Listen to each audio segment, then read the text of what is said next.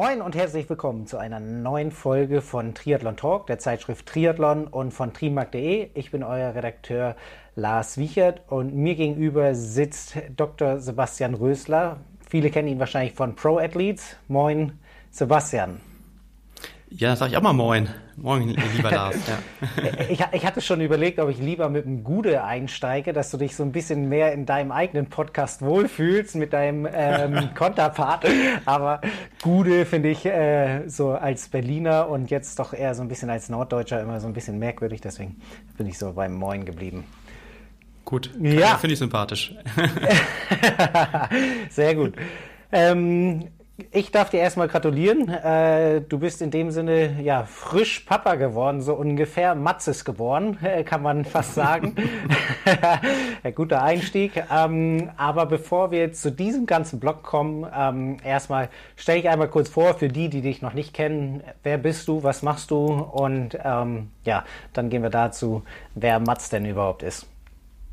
Ja, ja, erstmal vielen Dank ja für die gute Einleitung. Ich habe mich gerade ein bisschen erschrocken, aber äh, nein, äh, Spaß. Also ja, mein Name ist Sebastian Rösler. Ich bin ja 38 Jahre alt, glaube ich mittlerweile genau.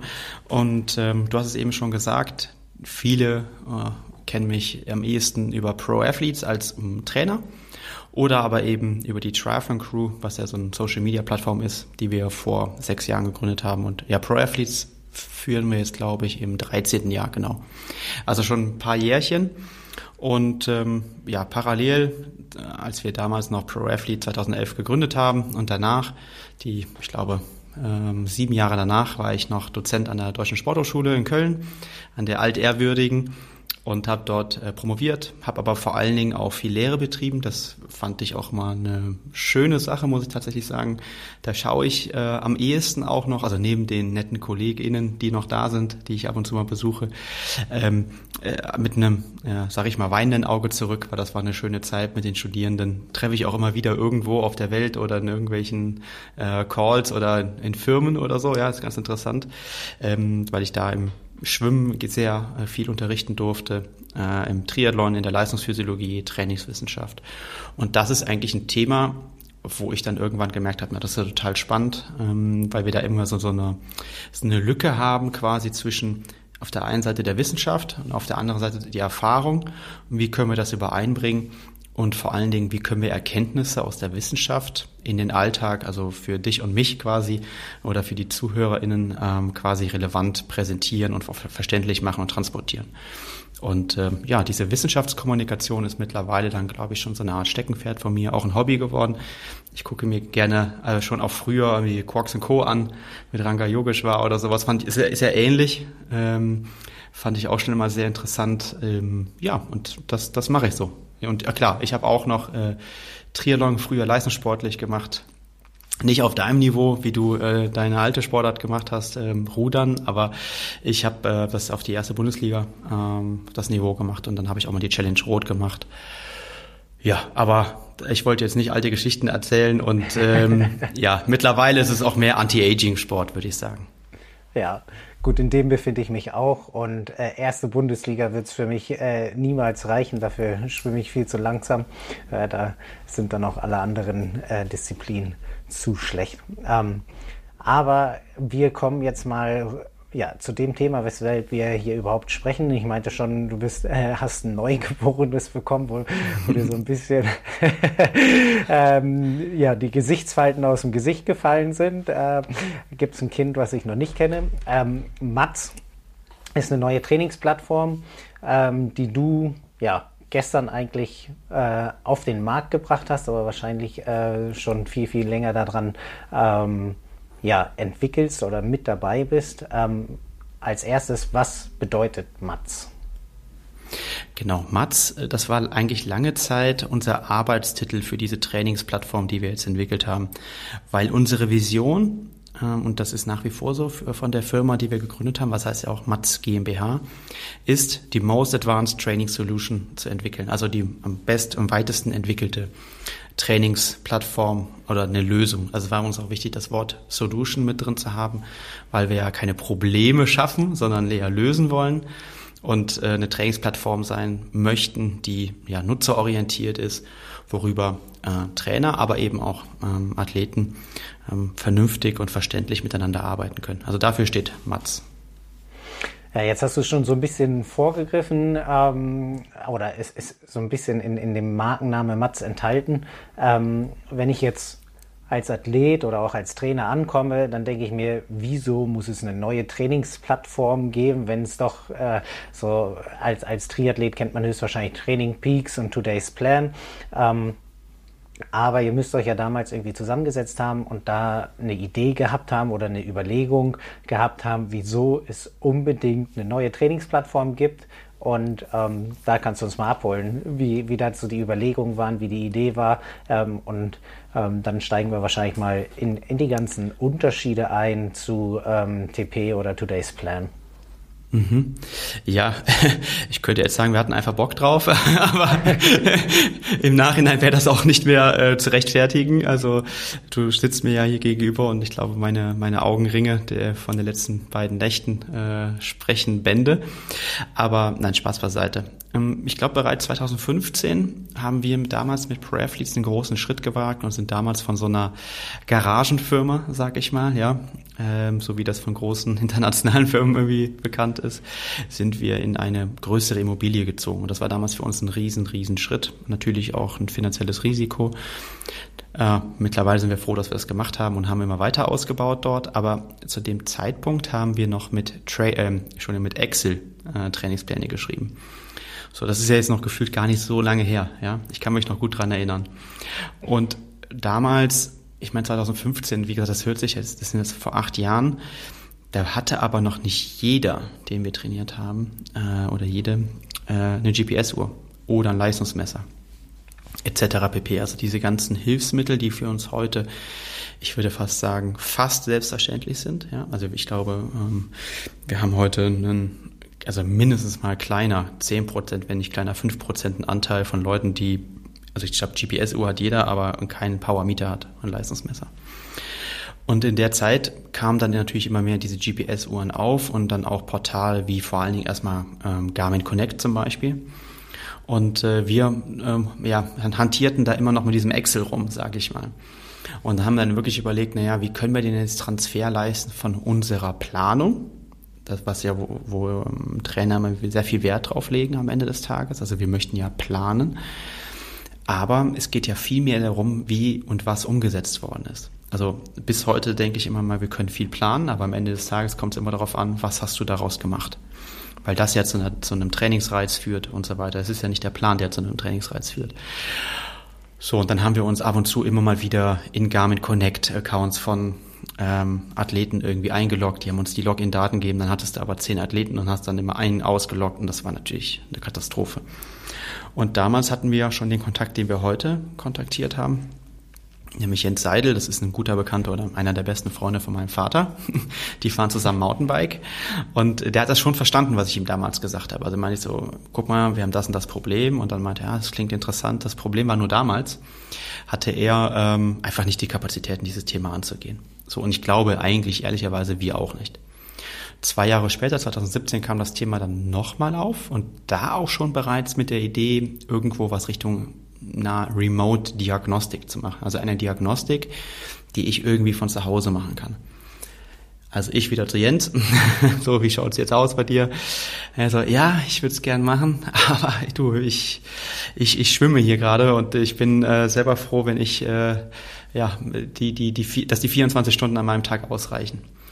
So, und dann haben wir das Thema auch erstmal ad acta gelegt. Wir sind dann äh, Ende 2017 dann zu Training Peaks gewechselt, von Excel sozusagen. Ähm, by the way. Also doch, doch zwei Jahre dann gedauert, äh, obwohl man so die Probleme gesehen hat. Ja, ja, also ja, das von Excel auf Training Peaks zu wechseln oder zu einer Trainingsplattform. Ja. ja. Genau. Und das Spannende ist, es gibt Befragungen, internationale Befragungen, die bis heute zeigen, dass Excel der größte Player am Markt ist. Also es werden immer noch mehr Pläne über Excel geschrieben als über eine digitale Trainingsplattform. Das ist schon Also wenn man, das kann man sich vielleicht heute, also ich meine, Triathlon ist immer ganz vorne mit dabei, wenn es um Technologie geht und, und IT vielleicht mittlerweile auch. Aber ähm, wenn man in den Laufsport geht, also da gibt's immer noch mehr äh, Trainer aus meiner Erfahrung oder Coaches, die, ähm, die äh, nicht äh, mit einer Online-Trainingsplattform arbeiten. Genau. Ähm, so, und ähm, dann haben wir überlegt, okay, dann nutzen wir das jetzt erstmal. Und das ist jetzt, wie gesagt, sechs Jahre her. Und ähm, wir waren am Anfang, war das ja total eine Hilfe. Ne? Man konnte planen, man konnte sehen, was haben, was haben die Leute gemacht, was haben, wie haben die trainiert. Äh, man konnte ein bisschen kommentieren, aber uns ist dann schon sehr schnell aufgefallen, okay, das sind jetzt schon sehr, sehr viele Zahlen, die hier gezeigt werden auf einer Seite. Und am Anfang haben wir mehr Fragen beantwortet, als es vielleicht Probleme gelöst hat. So, und ähm, das ging dann immer weiter, dann kamen hier und da Verbesserungen. Aber zum Beispiel ist auch einfach das Thema Kommunikation. Das wird von jedem Coach da draußen befürwortet, dass Kommunikation, also wenn wir ne, zum Beispiel zu dem Coaches Corner Podcast einen Trainerin, einen Trainer einladen, was ist das Wichtigste am Coaching? Kommunikation. Unserer Meinung nach ist das auf den, also ich will jetzt auch nicht immer über andere äh, Trainingsplattformen reden. Das ist, das gebührt sich irgendwie, finde ich nicht so. Ich will es nicht schlecht machen, aber ich will nur sagen, wie es ist. Über diese Kommentarfunktion dort in den Einheiten konnte man nicht richtig kommunizieren äh, und der Rest lief dann über WhatsApp. Das heißt, ich musste eigentlich von einer Plattform auf die andere gehen. Und da gab es nochmal E-Mails und, und, und ich weiß nicht was alles. So, und ähm, das war also immer ein riesen Painpunkt, plus dann Athletiktraining musste man irgendwie schriftlich aufschreiben, so als Textform, als Liste ähm, und so weiter.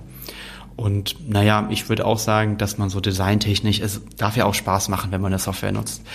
Und ähm, da würde ich sagen, da, da ist man ja bei der, also jetzt muss man aber auch sagen, zum Beispiel Training Peak ist, glaube ich, 20 Jahre alt, also äh, grundsätzlich nicht die Plattform, wie sie heute aussieht, das ist mir klar. Aber ähm, glaube ich, kann man schon auch mal Richtung ein bisschen moderneres Design gehen. Das darf man sich wagen. Mit ein bisschen weniger Zahlen und, und Metriken und so weiter. So, und dann kam 20, äh, das muss ich mal ganz kurz überlegen, während Corona sind die Jahre ein bisschen verflogen. Ich glaube, dann 20, äh, im Jahr 20 äh, haben wir uns dann nochmal, okay, jetzt, jetzt, wäre es aber irgendwie an der Zeit.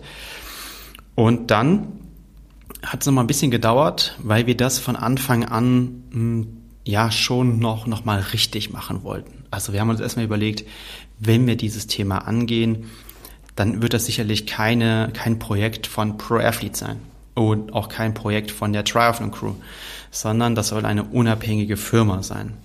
Ähm, wen holt man damit rein? Welche Kompetenzen braucht man? Und das hat natürlich ein bisschen gedauert. Da musste man viele Gespräche führen. Und am Ende des Tages haben wir dann im Februar 2022 die Firma gegründet, haben davor schon ein bisschen natürlich äh, schon gearbeitet daran. Und die, ich sag mal, mit dem Team, in dem wir heute arbeiten, arbeiten wir dann jetzt am Ende so ein gutes Jahr, so ein Jahr und zwei Monate. Das ist so ein bisschen ähm, der Punkt. Ja, äh, die Geschichte, bisher, die bisherige Geschichte von Mats. Jetzt hast du gesagt, dass quasi so der Punkt Kommunikation ganz groß im Vordergrund stand bei der Überlegung. Und auch so ein bisschen das Design. Das sind natürlich so zwei ähm, Kernpunkte, die ich so als Athlet auch kenne. Aber wie sieht's so insgesamt bei euch quasi mit, ja, sage ich mal, den ganzen Zahlen, mit der Übersicht aus. Es ist, wenn ich jetzt einen der anderen beiden Plattformen öffne oder auch die App öffne, werde ich ja teilweise mit zig Informationen erschlagen, ähm, die ja vielleicht der Athlet noch nicht mal braucht oder, oder der Athlet noch weniger als der Trainer. Und dann ist ja auch immer die Frage, mit was man jetzt wirklich arbeitet oder so. War das ähm, auch ein Punkt, wo ihr euch überlegt habt, okay, welche Informationen brauche ich als Athlet oder spielst du da genau mit den ganzen ähm, TSS-Score etc., äh, dass, dass, dass ich quasi in der App einmal komplett zugebombt werde? Ja, ähm also erstmal sprichst du ja schon von der App, da fängt's ja schon an. also die bisherigen Trainingsplattformen sind eigentlich alle browserbasiert und auch für den Browser entwickelt. Kann ich auch als Trainer verstehen, weil unsere Hauptarbeit findet natürlich am Browser statt. Aber in 20, jetzt 23 kann es eigentlich nicht unser Anspruch sein, dass man an den Browser oder ja an den auf den Browser angewiesen ist, sag ich mal. Und deswegen war zum Beispiel ein Ansatz zu sagen, okay, das ist Mobile First. So nennt man das in der äh, Entwicklersprache oder in diesem ganzen äh, Start-up-Spiel, sag ich mal. Und ähm, das war unser allererster Ansatz. Und wenn du Mobile First bist, dann musst du echt aufpassen mit Elementen, Zahlen und Metriken, weil so ein Screen auf so einem Handy, die, die werden natürlich größer und die werden hochauflösender, die sind trotzdem nur nicht so groß wie jetzt ein Computerbildschirm. Und äh, das heißt, du kannst da sehr viel draufpacken, aber da wird alles sehr, sehr klein und un, un, äh, unhandlich. So, also deswegen Design haben wir immer in den Vordergrund gerückt. Und das ist mm, nicht, weil das ästhetisch aussehen soll. Also ist nicht, es ist ja jetzt nicht das Apple iPhone, was natürlich, also eigentlich eine ganz klare Funktion hat, aber eigentlich würden auch viele Leute sagen, das ist gut designt, ja. Ähm, das war jetzt aber gar nicht so sehr ähm, der Anspruch, sondern es war vor allen Dingen, wir haben mit äh, zwei ähm, User Interface und User Experience Designerin gearbeitet. Das heißt, äh, die beschäftigen sich nur damit, wie sieht die ähm, App aus, wenn du die öffnest. Und wie ist der die Handbarkeit? Also das, das, ähm, also wie viele Klicks brauche ich bis wo? Äh, und ich sage mal so, wenn es mehr als drei waren, haben wir schon immer einen auf die Finger bekommen. So gefühlt. Das, manchmal geht's nicht äh, in drei Klicks, ähm, aber ähm, es sollen halt wenige und klar verständliche sein. Und ähm, zum Beispiel auch dort wurde uns immer wieder gesagt, nein, die Zahlen sind zu viel. Das, das, das, das, das lenkt den Blick ab. Oder andersrum, wenn ich mich auf das Wesentliche konzentriere, blende ich die Zahlen sowieso aus. Es geht also wirklich auch um Aufmerksamkeit. Also wo richte ich denn überhaupt meine Aufmerksamkeit auf so einem Display hin? Also da habe ich auch sehr, sehr viel gelernt. Und ich glaube, dass das unterscheidet uns, glaube ich, schon auch von vielen. Also ich glaube, häufig ist einfach Metric First und äh, User Interface, also diese Oberfläche Second. Und das haben wir komplett umgedreht. Ähm, so, und das ist natürlich noch trotzdem weiterhin ein Prozess und jeder ist irgendwie anders. Und was wir gemacht haben, ist, wir haben also immer erst das Design gemacht. Also ich habe eine Funktion, also wir wollen das und das darstellen oder das und das machen. Das ist, dann wurde das Design gemacht. Dann wurde das Design in einem sogenannten Click-Dummy gebaut. Ähm, das heißt, es ist eigentlich nur ein, ein, eine Design-Oberfläche, die man klicken kann, aber ohne Funktion. Also da passiert jetzt nichts.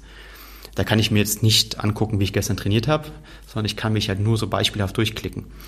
Das wurde immer mit so ungefähr zehn TesterInnen äh, getestet und das Feedback wurde wieder daran eingepflegt. Also es ist natürlich ein ultra aufwendiger Prozess.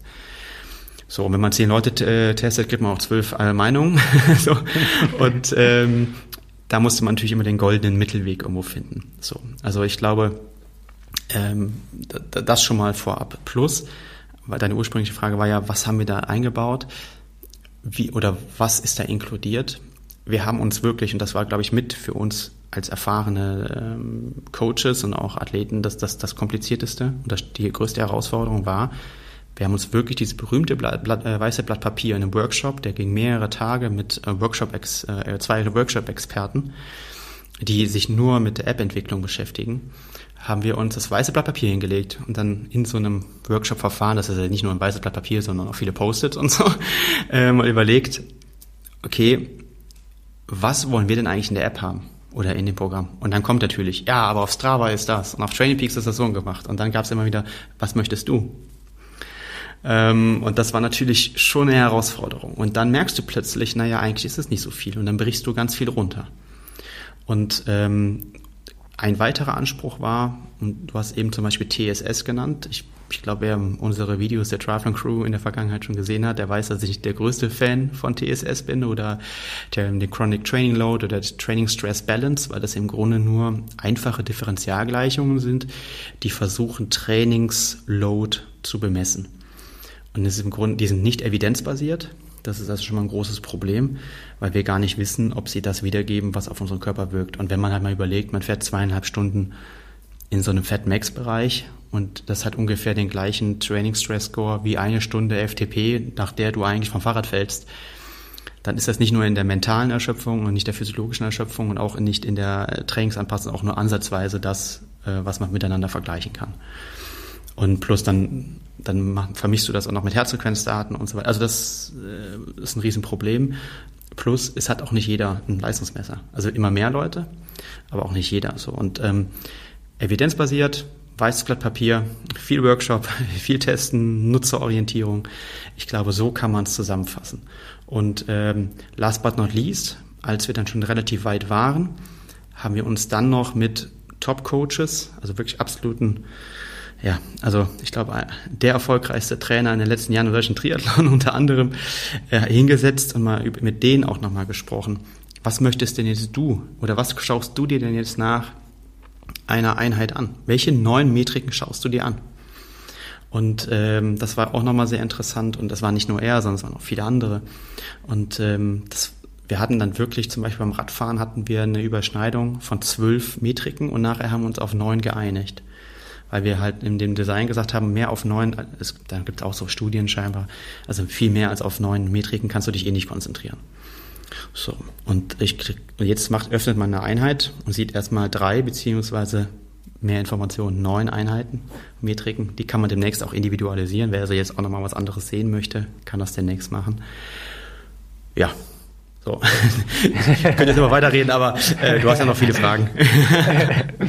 Ähm, genau, du hast ja äh, jetzt schon angesprochen, dass man zum Beispiel einen FDP-Test äh, nicht unbedingt mit äh, der Training Load von zwei Stunden Ausfahrt oder so ähm, vergleichen kann anhand der ähm, aktuellen Daten, die sonst so ausgegeben werden. Ich selber bin ja jetzt seit gestern, ähm, wenn wir jetzt der gläserne Podcast sind, äh, wie ganz viele andere, ähm, sind wir heute quasi Freitag am 11. August, am Donnerstag am 10. August ist eure App rausgekommen. Ich hatte die Chance, äh, quasi seit gestern jetzt auch schon mal reinzugucken und so und da fällt auf jeden Fall schon mal auf, dass es quasi ähm, die MAT-Score gibt, mit der man ja, äh, und da darfst du uns äh, gerne nochmal ein bisschen mehr verdeutlichen, ähm, ja auch so seinen die eigentlich die Vergleichbarkeit eben des Problems, ähm, was du gerade angesprochen hast, so ein bisschen versuchst aufzuheben. Was genau mhm. ist so mhm. diese MAT-Score und ähm, wie kann der Athlet und wie kann der Trainer damit arbeiten? Ja, sehr gerne. Also, wenn man, da muss ich einen Schritt zurückgehen sozusagen und das wieder in Kontext setzen. Ich komme ja aus der Sportwissenschaft und habe mich schon vor boah, also ich habe auf jeden Fall mehrere Abschlussarbeiten über das Thema Belastungsmonitoring und Belastungsload äh, betreut. Und es kam immer wieder heraus, und es zeigen auch internationale Zusammenfassungen über das Thema Training Load, dass das subjektive Belastungsempfinden, also was du jetzt oder ich oder alle, die jetzt gerade zuhören, empfinden während einer Belastung, beziehungsweise wenn wir das jetzt retrospektiv einschätzen. Also du kommst, du bist jetzt gelaufen, kommst nach Hause, lädst deine Datei hoch oder das passiert automatisch und dann gibst du den MAT-Score ein, das ist dann subjektiv, komme ich gleich drauf, wie genau das aussieht, ähm, dass das mit die höchste Evidenz hat, äh, beziehungsweise die höchste wirkliche Aussagekraft. Plus, du vergleichst jetzt plötzlich nicht Äpfel mit Birnen. Das heißt, du nimmst jetzt hier keinen Training Stress Score aus der Leistung versus Training Stress Score aus der Pace oder der Herzfrequenz oder was auch immer und zum Beispiel bei Krafttraining gibt es, glaube ich, in den Foren dieser Triathlon-Welt genug äh, Diskussion darüber, wie denn jetzt der Training Stress Score für eine Krafttrainingseinheit ist. Und dann würde ich natürlich als Trainingswissenschaftler fragen, naja, wo, von welcher Krafteinheit sprechen wir denn? Maximalkraft, Plyometrie, Kraftausdauer, Hypertrophie, das sind ja ganz andere Signale, die ich da eigentlich dem Körper gebe, um wieder unterschiedliche Anpassungen hervorzurufen. Das heißt, selbst wenn man versucht, es metrisch zu bestimmen über also ähm, Gadgets oder oder oder ja, wie soll man sagen Hilfsmittel wie ein Powermeter, findet man plötzlich heraus, das ist ein Riesenproblem.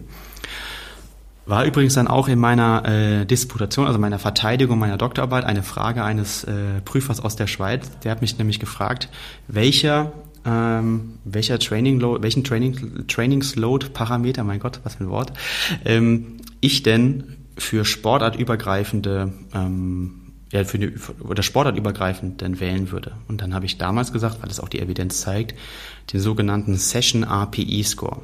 Also Session die Trainingseinheit und RPE steht für Rate of Perceived Exertion, also subjektives Belastungsempfinden. Die Session bemisst man im Grunde in der, mit der Dauer ähm, der, der Trainingseinheit in Minuten und den RPE Score also das subjektive Belastungsempfinden wird von 1 bis 10 oder man könnte auch sagen 0 bis 10, aber 0 dann hast du im Grunde. Das ist so ein bisschen die Borg-Skala, ne? Also so äh, ja, ja, ja. Also, so, so ganz einfach erklärt, ja. um, um vielleicht auch genau. äh, Leute abzuholen, die davon nicht ganz so viel Ahnung haben. Aber die Borg-Skala ähm, ist ja ähnlich, quasi von ganz leicht bis komplette Ausbelastung, ähm, anhand der man ja dann auch so grob genau abschätzen Bei der Boxcaller, die geht von 6 bis 20, da gibt's immer noch mal den Hinweis, äh, das ist die Originalstudie, steht fast in jeder Studie, die mit Borg, also äh, mit der Borg-Skala arbeitet, die Originalstudie äh, von Borg. Äh, und zwar kannst du eine Null hinten dranhängen an die Zahl, dann bist du, hast du ungefähr im Mittel die Herzfrequenz. Also wenn du ja, einen Borg-Wert genau. von, von 15 gibst, hast du ungefähr eine Herzfrequenz von 150. Genau. Ja, genau. Also so eine, so eine Belastungsintensitätsangabe, die du aber subjektiv selber also angibst.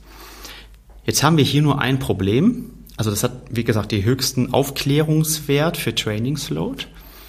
Jetzt haben wir nur ein Problem. Es wird sowohl Zeit als auch Intensität linear betrachtet. Das heißt, 60 äh, Minuten sind wie zweimal 30 Minuten. Ja, also die Zeit ist linear. Macht auch irgendwie Sinn. Die, das, äh, die Belastungsintensität oder das Empfinden darüber, da wissen wir aber eigentlich, und das kennt jeder, der schon mal einen Laktatleistungstest gemacht hat oder sowas, ähm, das steigt im Grunde immer exponentiell an. Das heißt, ähm, eine 9 ist nicht dreimal eine 3, jetzt in der Laktatkonzentration zum Beispiel, sondern im Grunde äh, ist das ein bisschen anders faktorisiert. So, und genau das Problem haben wir also gelöst. Wir haben also die Intensität exponentiell bewertet. Ähm, so, ich kann, will jetzt nicht die Formel hier auspacken. äh, das machen wir vielleicht dann irgendwann mal. Ähm, der Vorteil ist aber, dass man diese MAT-Score, also die Dauer und plus, das ist natürlich auch ein Riesenvorteil, die Dauer hast du immer. Also dafür brauchst du im Grunde ja nun, also du brauchst ja noch nicht mal eine Uhr, sondern du kannst ja sogar im Fitnessstudio auf die Uhr gucken oder du guckst auf die Küchenuhr und kommst dann wieder und guckst wieder auf die Küche. Also die Dauer, ich glaube, das kriegt man hin. Und ähm, die Belastungsintensität, ja, das bist ja auch du. Das heißt, dafür brauchst du erstmal nichts. Plus es hat den höchsten Aufklärungswert. Also das ist natürlich eine Win-Win-Situation. Es kostet nichts und, und es funktioniert. Plus ähm, es ist reliabel, also für dich, also intraindividuell, also immer wenn du deine Werte mit dir vergleichst, ist das okay.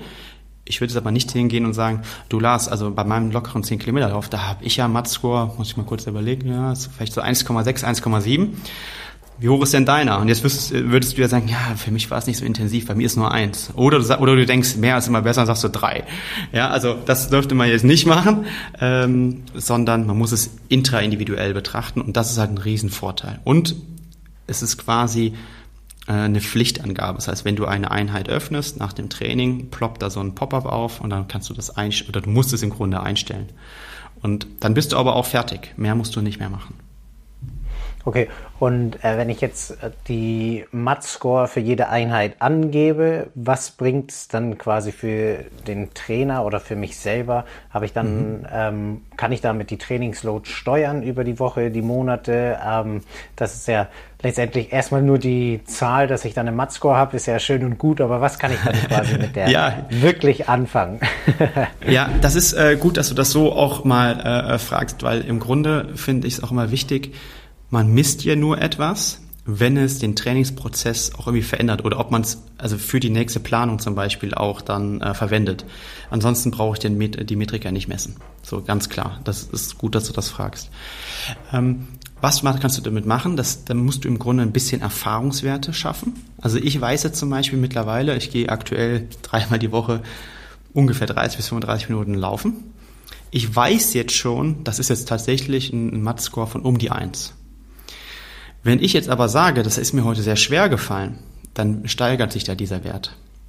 Da könnte ich jetzt schon so ein bisschen selber als Athlet zum Beispiel darauf aufmerksam werden und mir denken so, hm, okay, also das war heute schon ein Ausreißer.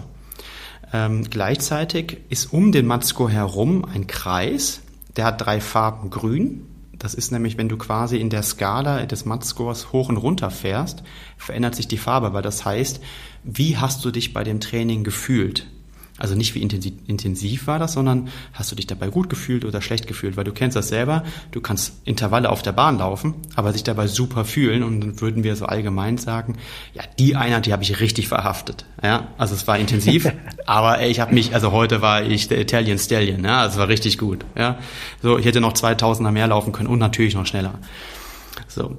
Gibt aber auch Tage, wo du sagst, ja, lockerer Dauerlauf, gehe ich raus, easy peasy und du merkst, nee, keine Ahnung, vielleicht habe ich einen kleinen Infekt, der sich ankündigt. Und dann würdest du in der Skala den Regler ein bisschen hochfahren, also das Zielkreuz oder das Fadenkreuz, und dann würde es orange oder rot. So, das ist erstmal ganz schön, weil dann kannst du das retrospektiv dir angucken. Du hast ein kleines Signal. Und dein Coach, also bei dir der Godo zum Beispiel, der kann auch direkt sehen, ach ja, krass, ähm, die Einheit war rot. Und der, dann gucke ich mir mal den Matzko an, ja, der war auch äh, diesmal ein bisschen höher. Da frage ich doch mal äh, nach. Ja, Lars, du mal, was war denn da los? Wie geht's dir? Ja, weiß nicht, schlecht geschlafen, was weiß ich. Ähm, wurde dreimal die Nacht äh, von der Eule aufgeweckt oder sowas. So, ähm, so und in dem Sinne ist das eigentlich immer eine, eine ganz gute Geschichte. Genau.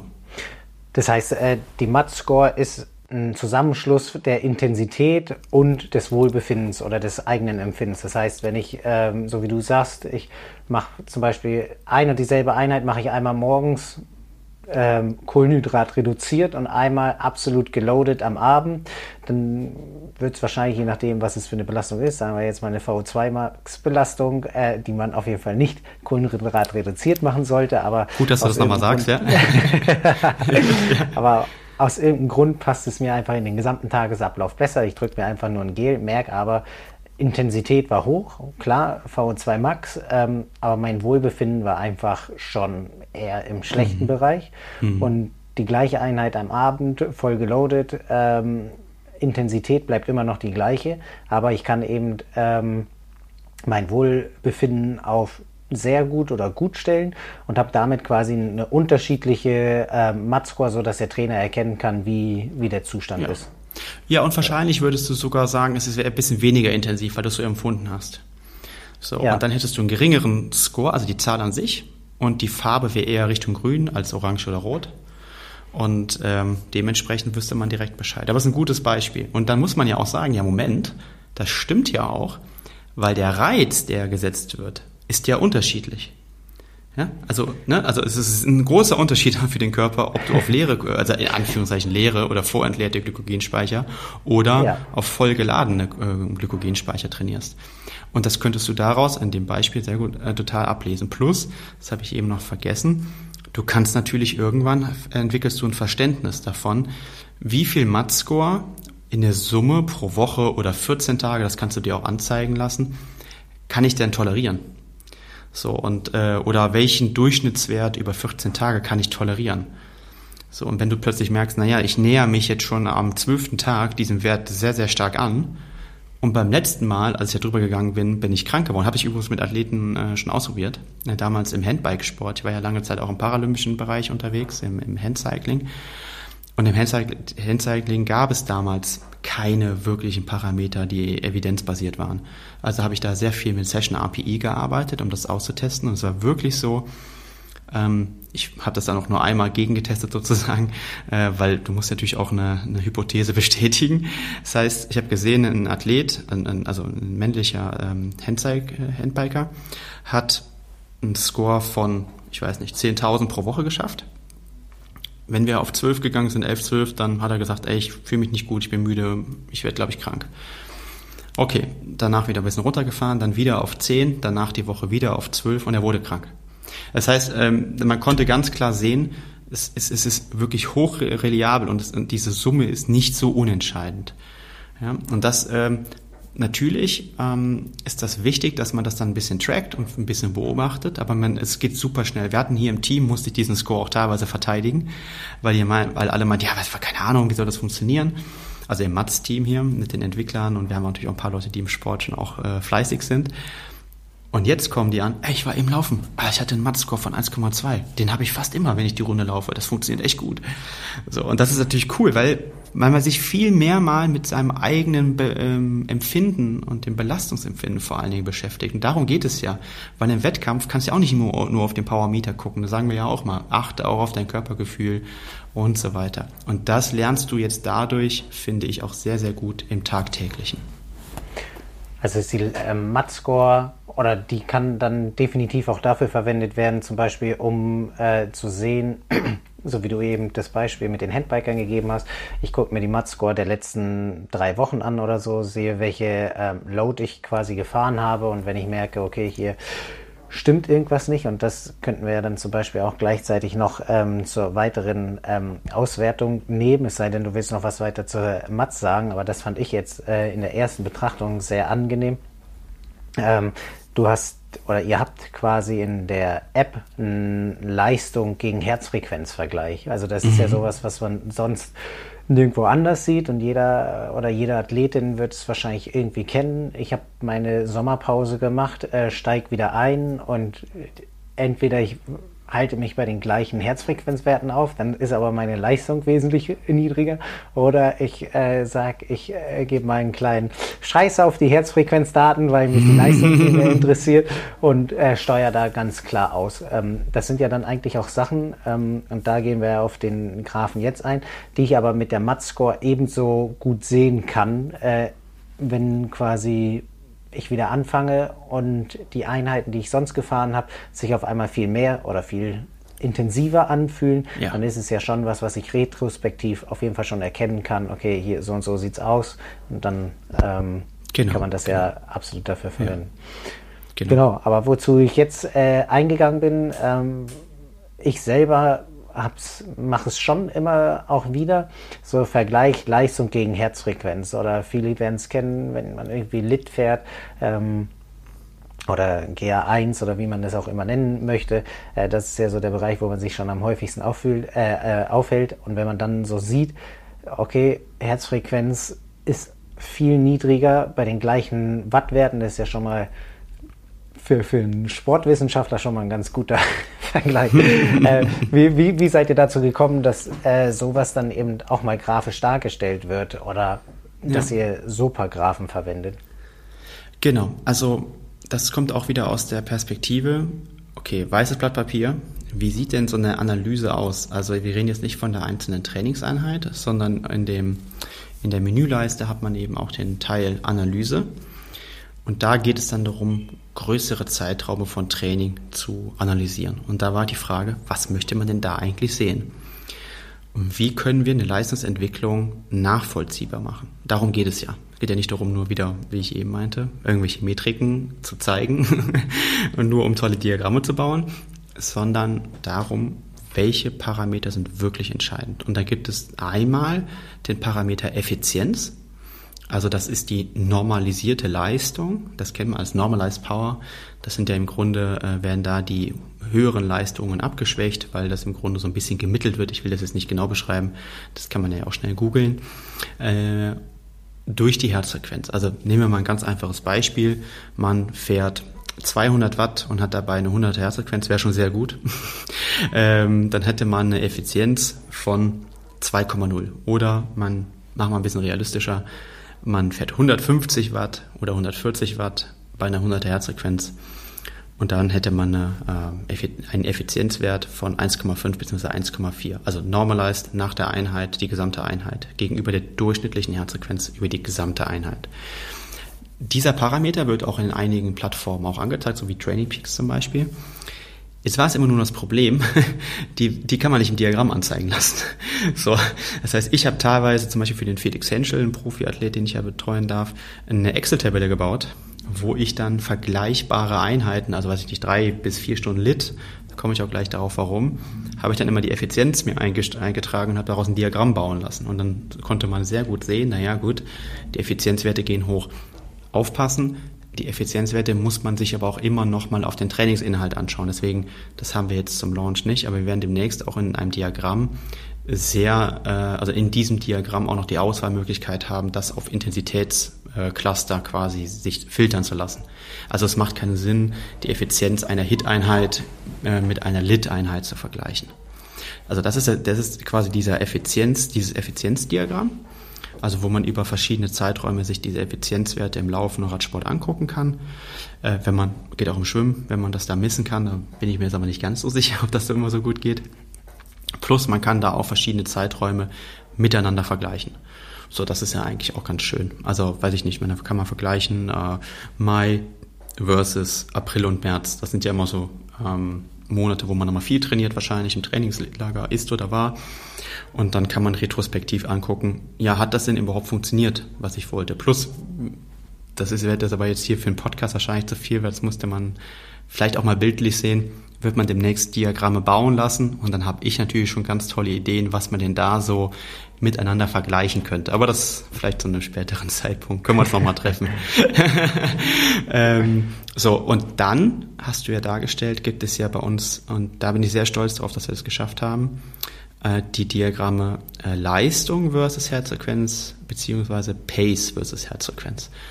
Und das ist für mich noch viel, viel wichtiger. Das ist auch das aussagekräftigere Diagramm, ehrlicherweise. Äh, was haben wir da gemacht? Wenn man sich mal überlegt, du hast ja auch, glaube ich, in einer darf man das hier sagen, Garmin? Ich weiß nicht, ob er da irgendwie äh, gesponsert, aber sagen wir jetzt mal, du hast einen, äh, einen Fahrradcomputer ähm, und, und du, du fährst jetzt zwei Stunden durch ähm, die Hamburger Region, also sehr flach. Und ähm, dann zeichnest du pro Sekunde einen Datenpunkt auf, also mit einem Herz sozusagen. Also pro Sekunde kriegt dein Gerät GPS-Daten, Herzfrequenz, wenn du es misst, Leistung, wenn du es misst und alles, was du sonst noch so messen kannst, je nachdem, was auch dein Gerät kann. Das heißt, pro Minute sind das 60 äh, Datenpunkte, pro Stunde sind das schon 3600, mal zwei Stunden sind das 7200 Datenpunkte. So. Also richtig viele Datenpunkte schon. Also wenn, wenn man sich das anguckt, würde wenn man sich das, man kann das ja mal nach Excel exportieren, so eine CSV-Datei sieht schon immer beeindruckend aus. Das sieht natürlich auf den Trainingsplattformen wie Strava oder TrainingPeaks oder Two Days Plan schon immer gut aufbereitet und jetzt auch Mats natürlich gut in dem Diagramm aufbereitet aus, aber das, da steckt ein bisschen mehr dahinter. Und was wir uns überlegt haben, ist ja, okay, aber in einem Monat, wie viele Datenpunkte habe ich denn da? Und was kann ich denn mit dieser schieren Datenmenge mal machen? Und dann haben wir quasi äh, überlegt, naja gut, wenn du in, wir haben das dann geclustert, auch da will ich noch nicht ganz erzählen, wie wir das gemacht haben, so ein bisschen vielleicht Firmengeheimnis, aber man kann sich mal überlegen, zu einem Zeitpunkt X habe ich die, die Herzfrequenz Y äh, mit, mit, der, mit der Leistung Z. Also ich habe irgendwie, weiß nicht, du fährst jetzt und hast einen 120er Puls bei 200 Watt. In der nächsten Sekunde ist es immer noch so. In der übernächsten Sekunde ist es plötzlich 201 Watt. Also es schwankt ja immer, du fährst ja nicht wie ein Roboter. Und diese ganzen Daten werden dann quasi verarbeitet, natürlich auch noch ein paar Ausreißer rausgerechnet, ein bisschen gemittelt. Und daraus erstellen wir dann einen Power versus ähm, Herzfrequenzgraphen. Das heißt, auf der X-Achse hast du dann also die äh, Leistung. Da kannst du dann von links nach rechts wird es immer mehr. Und dann auf der Y-Achse hast du die Herzfrequenz. Und dann kriegst du eigentlich ein ganz, schön, ganz schönes Diagramm, äh, wenn du genug Daten eingepflegt hast aus allen Bereichen. Das kommt noch hinzu. Wenn du jetzt nur Lit fährst, wird es ein bisschen dünn für uns. Dann sind wir natürlich auch von den Daten abhängig. Und dann kannst du dir quasi eine Kurve für beliebige Zeiträume, also zum Beispiel vier Wochen macht sicherlich mal Sinn, das sind schon stabile Daten, angucken also dann kannst du dir angucken, okay, bei, weiß ich nicht, 200 Watt hatte ich im Mittel über alle Trainingseinheiten, äh, über all diese Datenpunkte eine Herzfrequenz von zum Beispiel 120 Watt, äh, 120 Schlägen pro Minute, Entschuldigung. Und so weiter. Und jetzt könntest du das aber auch dann, also jetzt haben wir ja äh, August, du könntest es für Juli angucken, im Vergleich zu Juni, zu Mai, zu Mai. Oder du guckst dir das für das Jahr 2023 als retrospektiv nach der Saison an und dann vergleicht Mats das aber auch, kannst du dann einfach anklicken, geht ja auch wirklich super schnell für das Jahr 22 und noch das Jahr 21. Und dann könntest du wahrscheinlich so drei Kurven nebeneinander sehen und wenn alles top gelaufen ist in deinem Training äh, und du dich von Jahr zu Jahr verbessert hast, zumindest was diese Parameter angeht, dann hättest du wahrscheinlich den Effekt, dass jedes Jahr diese Kurve etwas weiter nach rechts rückt. Das heißt, die Leistung wird höher bei gleicher Herzfrequenz, beziehungsweise bei gleicher Leistung ist die Herzfrequenz niedriger. So. Und das ist echt toll und das hat bisher immer gefehlt, weil ansonsten fällt mir jetzt nicht viel ein, wie ich Training messbar machen kann, also eine Entwicklung im Training. Ansonsten müsste ich halt mich immer, und das haben wir bisher gemacht, an Leistungsdiagnostiken orientieren. Das kann man in Mathe ja auch, kommen wir vielleicht später noch drauf. Oder aber durch Wettkämpfe. So. Ich kann jetzt aber nicht jede Woche irgendwie einen 10 Kilometer Wettkampf laufen oder was auch immer. Und das macht es halt so schön, und wie gesagt, man muss nicht selber, so wie ich damals, äh, muss ich nicht so ein Nerd sein, sich dann nochmal eine Excel-Tabelle bauen mit Diagrammen und Rolling Average und keine Ahnung was. Das macht halt Smart jetzt für einen. Und ich glaube, relativ simpel auswählbar. Plus, wie gesagt, ähm, ich hoffe, in ein paar Wochen kann man sich dann auch individuelle Diagramme bauen lassen und kann dann nochmal Dinge tiefer beleuchten. Also zum Beispiel, wie ist es denn, wenn ich viel Lit trainiert habe, ist dann die Effizienz besser geworden zum Beispiel? Oder muss ich jetzt, weil ich ein entsprechender Athlet bin dafür, mehr Hit trainieren, um die Effizienz zu steigern? So, also das ist eine Fragestellung, die kann wir dann zum allerersten Mal beantworten.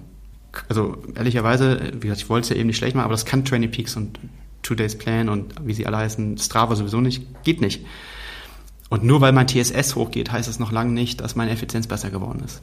So. Und, und das war mir einfach mal wichtig und äh, genau diese Fragestellungen wollten wir einfach mal beantworten. Das heißt, es ist eigentlich so für Athleten, auch die zum Beispiel gerade erst mit dem Training begonnen haben und vielleicht gar nicht so viel Ahnung davon haben, mit so das erste Mal, dass ich äh, eine ziemlich einfache Präsentation habe, so das, was du gesagt hast, was ihr auf dieses ganz weiße Blatt am Anfang geschrieben habt, dass ich ähm, eine absolut verständliche Grafik dafür habe, wie meine Leistungsentwicklung ist. Und das kann auch jemand verstehen, der nicht irgendwie ganz tief in äh, Trainings- oder sportwissenschaftliches Enzyklopädie einsteigt, um zu verstehen, was das für ähm, ja, Zahlen äh, sein sollen oder was für Koeffizienten.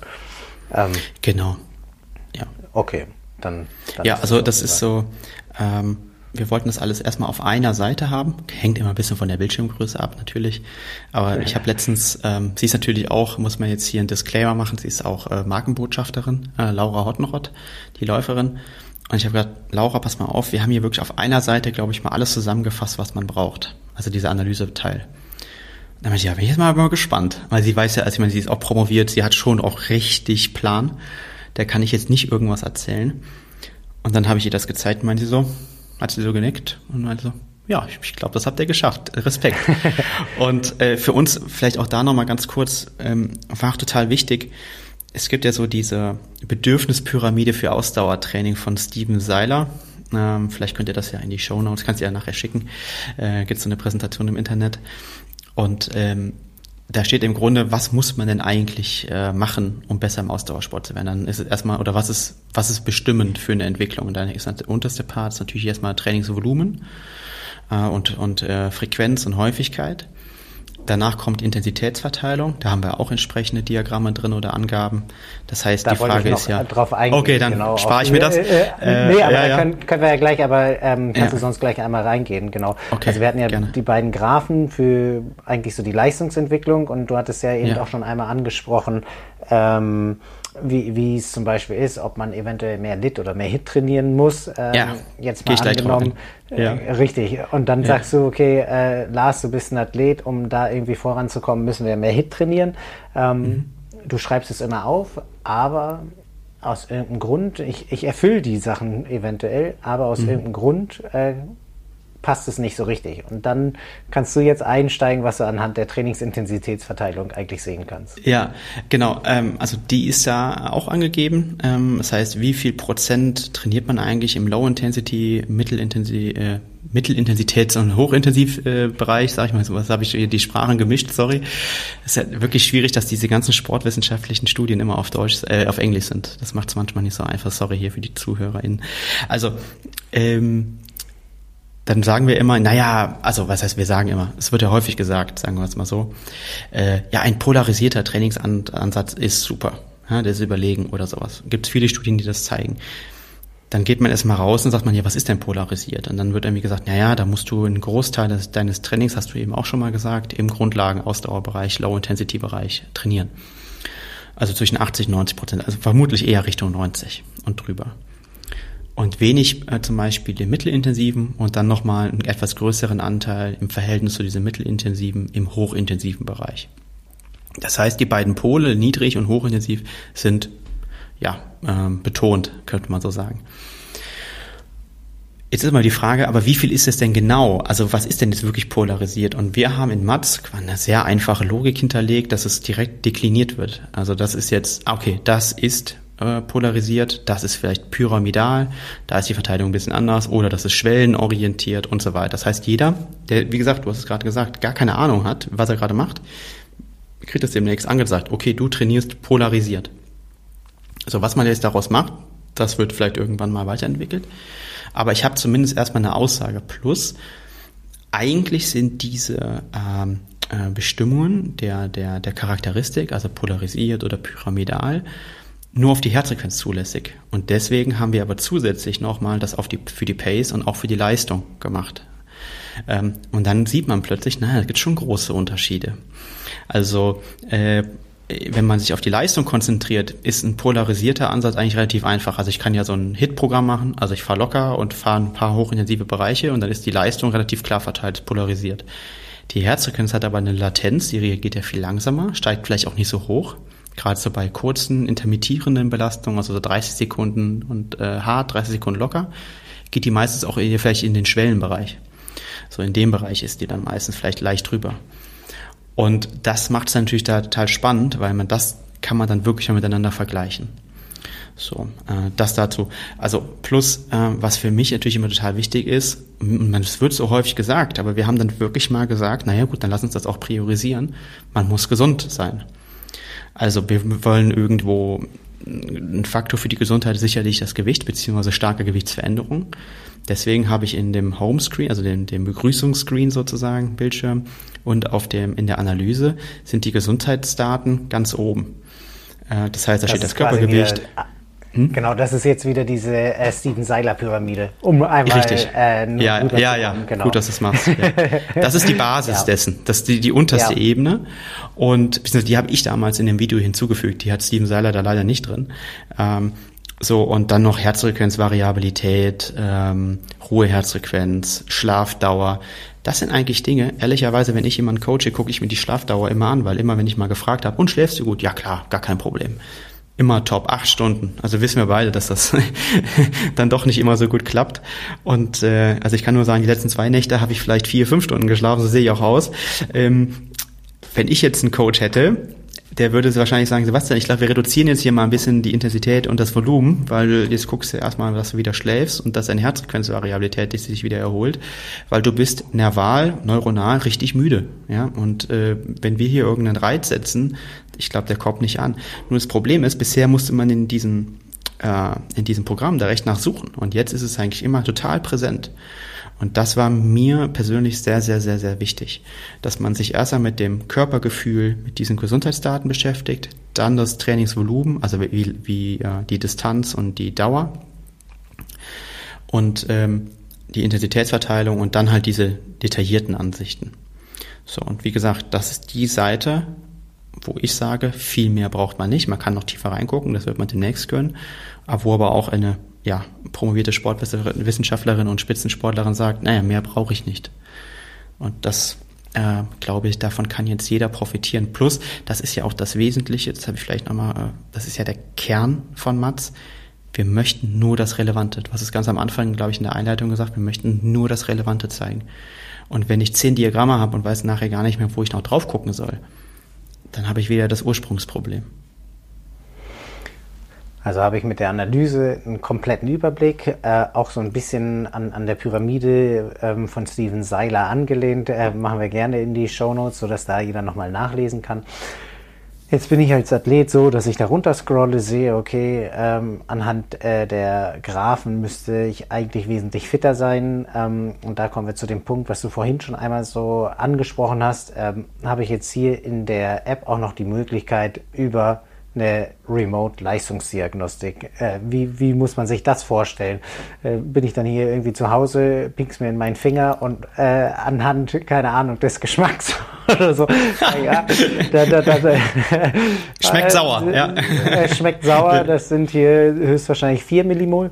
Oder wie, wie kann man sich das vorstellen, wenn ich da wirklich ähm, auch in regelmäßigen Abständen eine Leistungsdiagnostik machen will, um da auch anhand dessen zu sehen, wie meine ähm, ja, Leistungsverbesserung da ist, ob ich äh, mhm. äh, wirklich das Richtige trainiere und mir eigentlich die Analyseseite das anzeigt, was ich dann letztendlich auch hoffentlich in der Diagnostik sehe.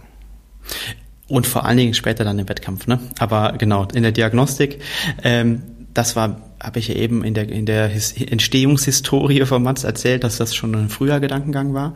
Und ich habe mich, glaube ich, mit kaum einem anderen Thema so viel beschäftigt in den letzten zehn Jahren und immer wieder, wie mit dem Thema Stoffwechselsimulation. Also wie kann ich eigentlich die Physiologie in ein, die menschliche Leistungsphysiologie, um genauer zu sein, in ein Modell in einem Modell oder durch ein Modell widerspiegeln oder wiedergeben.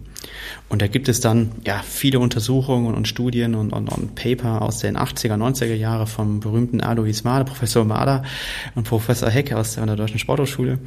Ich glaube, die sind mittlerweile dann auch vielen schon geläufig. Äh, viel mehr als zum Beispiel noch zu Beginn meines Studiums 2005. Da war das so der heilige Gral, von dem keiner was wusste vielleicht. Und ich glaube, dafür haben wir dann auch gesorgt, dass das bekannter wird. Und das heißt, darüber kann man dann eine VO2 Max berechnen, eine Fauler Max berechnen, ein Fat Max, also den Punkt der maximalen Fettoxidation, was für uns natürlich als Ausdauersportler und jetzt zum Beispiel in deinem Fall als Ironman-Athlet ultra wichtig ist. Ne? Du hast ja vor ein paar Tagen den Norseman gemacht. Ich glaube, mit einem schlechten Fat Max wäre das schwierig geworden. Und äh, weil du dann deine Glykogenspeicher zu stark äh, ja, äh, verbraucht hättest und zu früh. Dann wäre es ein, ein, noch längerer Tag geworden. Der ist ja schon, selbst wenn man schnell ist, noch wie länger. du, super lang. ne? Oder ich muss, ja. So, äh, und, keine ähm, Frage, so, so lang war ich noch nie unterwegs. Also von ja. okay, ja, siehst du. Ja, ähm, so, und das ist ja einfach äh, der Punkt, dass wir gesagt haben, das wollen wir integrieren. Das geht aktuell nur fürs Radfahren bei, bei Mats, weil das im Laufen hast du immer diesen Parameter der Laufökonomie drin. Den kann man ja zum Beispiel sehr einfach mit einem Carbon-Schuh verfälschen. Und äh, dann hätte ich zum Beispiel direkt eine falsche Aussage ähm, über zum Beispiel auch eine VXA Max. Deswegen es aktuell nur im Radfahren. Wir versuchen das natürlich auch irgendwann ins Laufen zu bringen. Ähm, das ganze Modell, wie gesagt, das ist schon, ja, ich würde mal sagen, die ersten Paper da draußen sind fast 40 Jahre alt. Das klingt jetzt uralt, aber es ist sehr modern eigentlich. Und ich habe das mit einem externen Team, also es war gar kein Team, das innerhalb von Matz gearbeitet hat, sondern mit einem externen Team gearbeitet, wo unter anderem äh, ein promovierter Physiker auch äh, drin ist und äh, auch eine, eine, Master, äh, ja, eine, eine Masterstudierende bzw. Äh, Absolventin aus der Sportwissenschaft. Und mit den beiden habe ich das sehr intensiv, das Thema nochmal gemacht äh, und, und bearbeitet, beackert. Ähm, da kam dann auch mal künstliche Intelligenz zum Einsatz, weil du hast einfach Fragestellungen, wo wir als Menschen dann doch begrenzt sind. Das kommt eigentlich relativ schnell, äh, vor allen Dingen auch bei mir, muss ich ehrlicherweise gestehen. Und ähm, dann konnte man dort vielleicht einfach mal Probleme lösen, die wir bisher nicht lösen konnten. Und äh, wie läuft das jetzt ab? Das war deine Ursprungsfrage. Keine Angst, ihr müsst da draußen nicht pieksen, sondern im Grunde braucht ihr nur ein Leistungsmesser, also ein Powermeter in eurem Fahrrad oder ein Smart Trainer. Und dann kann man zwei Time Trials äh, fahren. Also man braucht noch sein Körpergewicht äh, und zwei Time Trials. Das heißt, man fährt drei bis fünf Minuten und acht bis zwölf so intensiv wie möglich, aber jetzt nicht los sprinten und langsamer werden, sondern mit dem höchstmöglichen Durchschnittswert. Also ich sage jetzt mal, ich könnte wahrscheinlich gerade über fünf Minuten, weiß ich nicht, 350 Watt fahren, bin mir gar nicht sicher, wenn das überhaupt geht gerade, leider. Und ähm, sagen wir mal so, ich, ich fahre das dann vielleicht über vier Minuten, ist, äh, schlage ich 350 Watt an und dann komme ich bei vier Minuten 13 raus. Super. Und danach kann ich nicht mehr. Oder meine Leistung ähm, ja, nimmt halt sehr stark ab. Das gleiche mache ich nach einer Pause oder von mir aus auch am nächsten Tag, aber eigentlich muss man nur eine längere Pause machen und locker fahren, äh, dann über acht bis zwölf Minuten. Die beiden Werte und die Zeitangabe ähm, kann man dann in Mats ähm, eingeben. Das wird auch bald über einen Automatismus beziehungsweise über einen, einen, wie soll ich mal sagen, ein Einlesen gehen, also aus einer Trainingseinheit heraus, geht gerade noch nicht. Ähm, ist, glaube ich, aber auch gar nicht äh, notwendig. Und äh, dann klickt man auf Analysieren. Tatsächlich kostet das dann nochmal ein bisschen Geld. Das ist nicht im äh, Premium-Paket von Mats dabei. Ähm, ist dann, glaube ich, ja, also um die 80 Euro, glaube ich gerade. Und aber jeder, das kann ich ein bisschen Werbung machen, jeder, der ein Premium-Abo abschließt, ein Jahres-Premium-Abo, bekommt eine Leistungsdiagnostik kostenlos dazu. Und ähm, damit man das auch mal ausprobieren kann, das ist unser, unser Goodie sozusagen. Und dann bekommt man eben VHA Max, äh, die maximale Laktatbildungsrate, Fauler Max, die Schwelle, Fatmax. Man kann sich das sehr schön angucken, wie der Substratstoffwechsel ist, also wie viele Kohlenhydrate und Fette verbraucht man bei welcher Leistung und so weiter und so fort. Das kommt einer Labordiagnostik, die ja 250, 300 Euro locker kostet, sehr, sehr nah. Wir haben es natürlich auch bei uns im Labor von Pro Athletes getestet. Das ist natürlich das Schöne. Wir, wir haben natürlich eine Softwarefirma und auf der anderen Seite können wir natürlich auch mit unserem Leistungsdiagnostikzentrum solche Sachen dann auch validieren. Und das haben wir natürlich auch gemacht. So, und das war schon es war so gut, dass eine Mitarbeiterin gefragt äh, hat, so aus Angst, naja, habe ich demnächst eigentlich noch einen Job? Also ich glaube, nach wie vor gibt es Fragestellungen, äh, die man im Labor beantworten sollte. Und wenn man sehr stark vom Mittelwert abweicht, dann macht das auch Sinn. Aber grundsätzlich ist das sehr, sehr gut. Und ähm, wir haben es auch jetzt schon außerhalb ähm, Leute auch mal testen lassen, die waren überrascht, wie gut die Werte sind. Also ist das eigentlich so eine App in der App, äh, wenn man fast sagen kann, oder auf jeden Fall eine Funktion, die irgendwie eine sehr große Erweiterung hat ähm, äh, und, und was sich ja auf jeden Fall auch weiterbringt. Wenn wir jetzt bei App in der App drin bleiben, dann ist mir da auf jeden Fall äh, noch was weiteres aufgefallen. Ähm, ich, ich, du merkst, ich habe da schon so ein bisschen äh, kritischer auf die ganze App raufgeguckt, aber das war auf jeden Fall, äh, und das hattest du auch schon ganz am Anfang einmal angesprochen, ähm, wenn wir jetzt so im Thema von Kräftigung ähm, sind oder Athletiktraining, je, je nachdem, wie, wie man das auch nennen mag, habt ihr was ja auch mit in die App reingepackt, was so von den anderen Anbietern auf jeden Fall noch nicht geleistet wird. Ähm, was sagst du, ist da dein Hintergrund, warum du möchtest, dass das doch lieber so gemacht wird, als dass du einfach reinschreibst hier 100 Liegestütz, 5 Sit-Ups oder sonst irgendwas? Ja, äh, dir würde ich das reinschreiben. nein. äh, nein, Spaß beiseite. Also ähm, das Thema Athletiktraining, äh, das ist eigentlich auch in so einer DNA von Pro Athletes. Ich glaube, der erste Blogbeitrag auf unserer ersten Homepage damals hieß Rumpf ist Trumpf. Und äh, das ist ja so ein allgemeiner Wort, äh, ja, ein allgemeines Sprichwort im, im, im Training, äh, im Training. Und äh, entsprechend ist es so, dass wir gesagt haben, naja, das müssen wir aber doch mal besser oder darstellen können, als irgendwie zu sagen, wie du gerade sagst, in so einer Liste, mach zehn Liegestütze oder mach drei Sätze A, zehn Liegestütze. Und jetzt würde ich äh, als vielleicht erfahrener äh, Athlet direkt mal fragen, ja, welche denn? Da fängt es dann ja schon an. Oder es wird auch nach wie vor Leute geben, die wissen nicht, was ein Reverse Crunch ist. Oder ein Reverse oder ein Leg Race Half oder sowas, ja. Ähm, also die Englisch, viele Kraftübungen äh, haben ja so einen englischen Titel. Also international zumindest. Und dann wird es natürlich schon echt schwierig. So, und ähm, plus dann gehe ich auf YouTube oder ich google das, würden jetzt viele sagen, ist ja easy, ich google das schnell. Also erstmal blöd, weil ich muss wieder aus meiner Trainingsplattform wieder raus, auf Google, suche das wieder und plötzlich finde ich da fünf Videos und alle machen es unterschiedlich. Und keiner macht es wahrscheinlich so, wie der Coach sich das gewünscht hat oder die Übung eigentlich äh, ausgewählt oder, oder warum er die Übung ausgewählt hat, weil ich da das, den, den Muskel mit triggern will. So, und dann haben wir nach einer Lösung äh, Ausschau gehalten. Ich habe dann in der Zwischenzeit einen Krafttrainer äh, gehabt, äh, oder habe ich immer noch, den Alex Schenk, ähm, Physiotherapeut und Sportwissenschaftler aus Tübingen absolutes äh, Genie, der ähm, aus dem Kraft, äh, schon aus dem Kampfsport kommt, also Karate vor allen Dingen. Auch, auch sehr spannend, durfte ich auch ein bisschen was drüber lernen in der Zwischenzeit. Macht sehr viel Athletiktraining, auch im Profi-Tennis. Und ähm, er hat in der Vergangenheit, oder jetzt fängt er gerade an, in den einzelnen Sportarten wie Karate und äh, Tennis, Athletik-Apps zu bauen. Und dann kam die Idee, ob wir denn nicht diese hoch, ja, ausdefinierten Übungen. Also es ist ein Übungskatalog, der, ich weiß gar nicht, wie groß der endgültige ist. Da sind auch Karate-Übungen drin. Die sind jetzt nicht in der in, in Mats drin, keine Angst, dem wirst kein Karate machen. Ähm, aber er hatte halt sehr, sehr gute Videos, die man aus zwei Perspektiven gefilmt hat. Das heißt, man kann in Mats, wenn man aus einer Perspektive etwas nicht sieht, ganz einfach um 90 Grad schwenken und dann ähm, zum Beispiel sehen, naja gut, okay, die Beine oder die Armstellung ist ja so und so oder von der Seite kann man vielleicht nochmal besser kennen, wie der Winkel ist irgendwo, ja.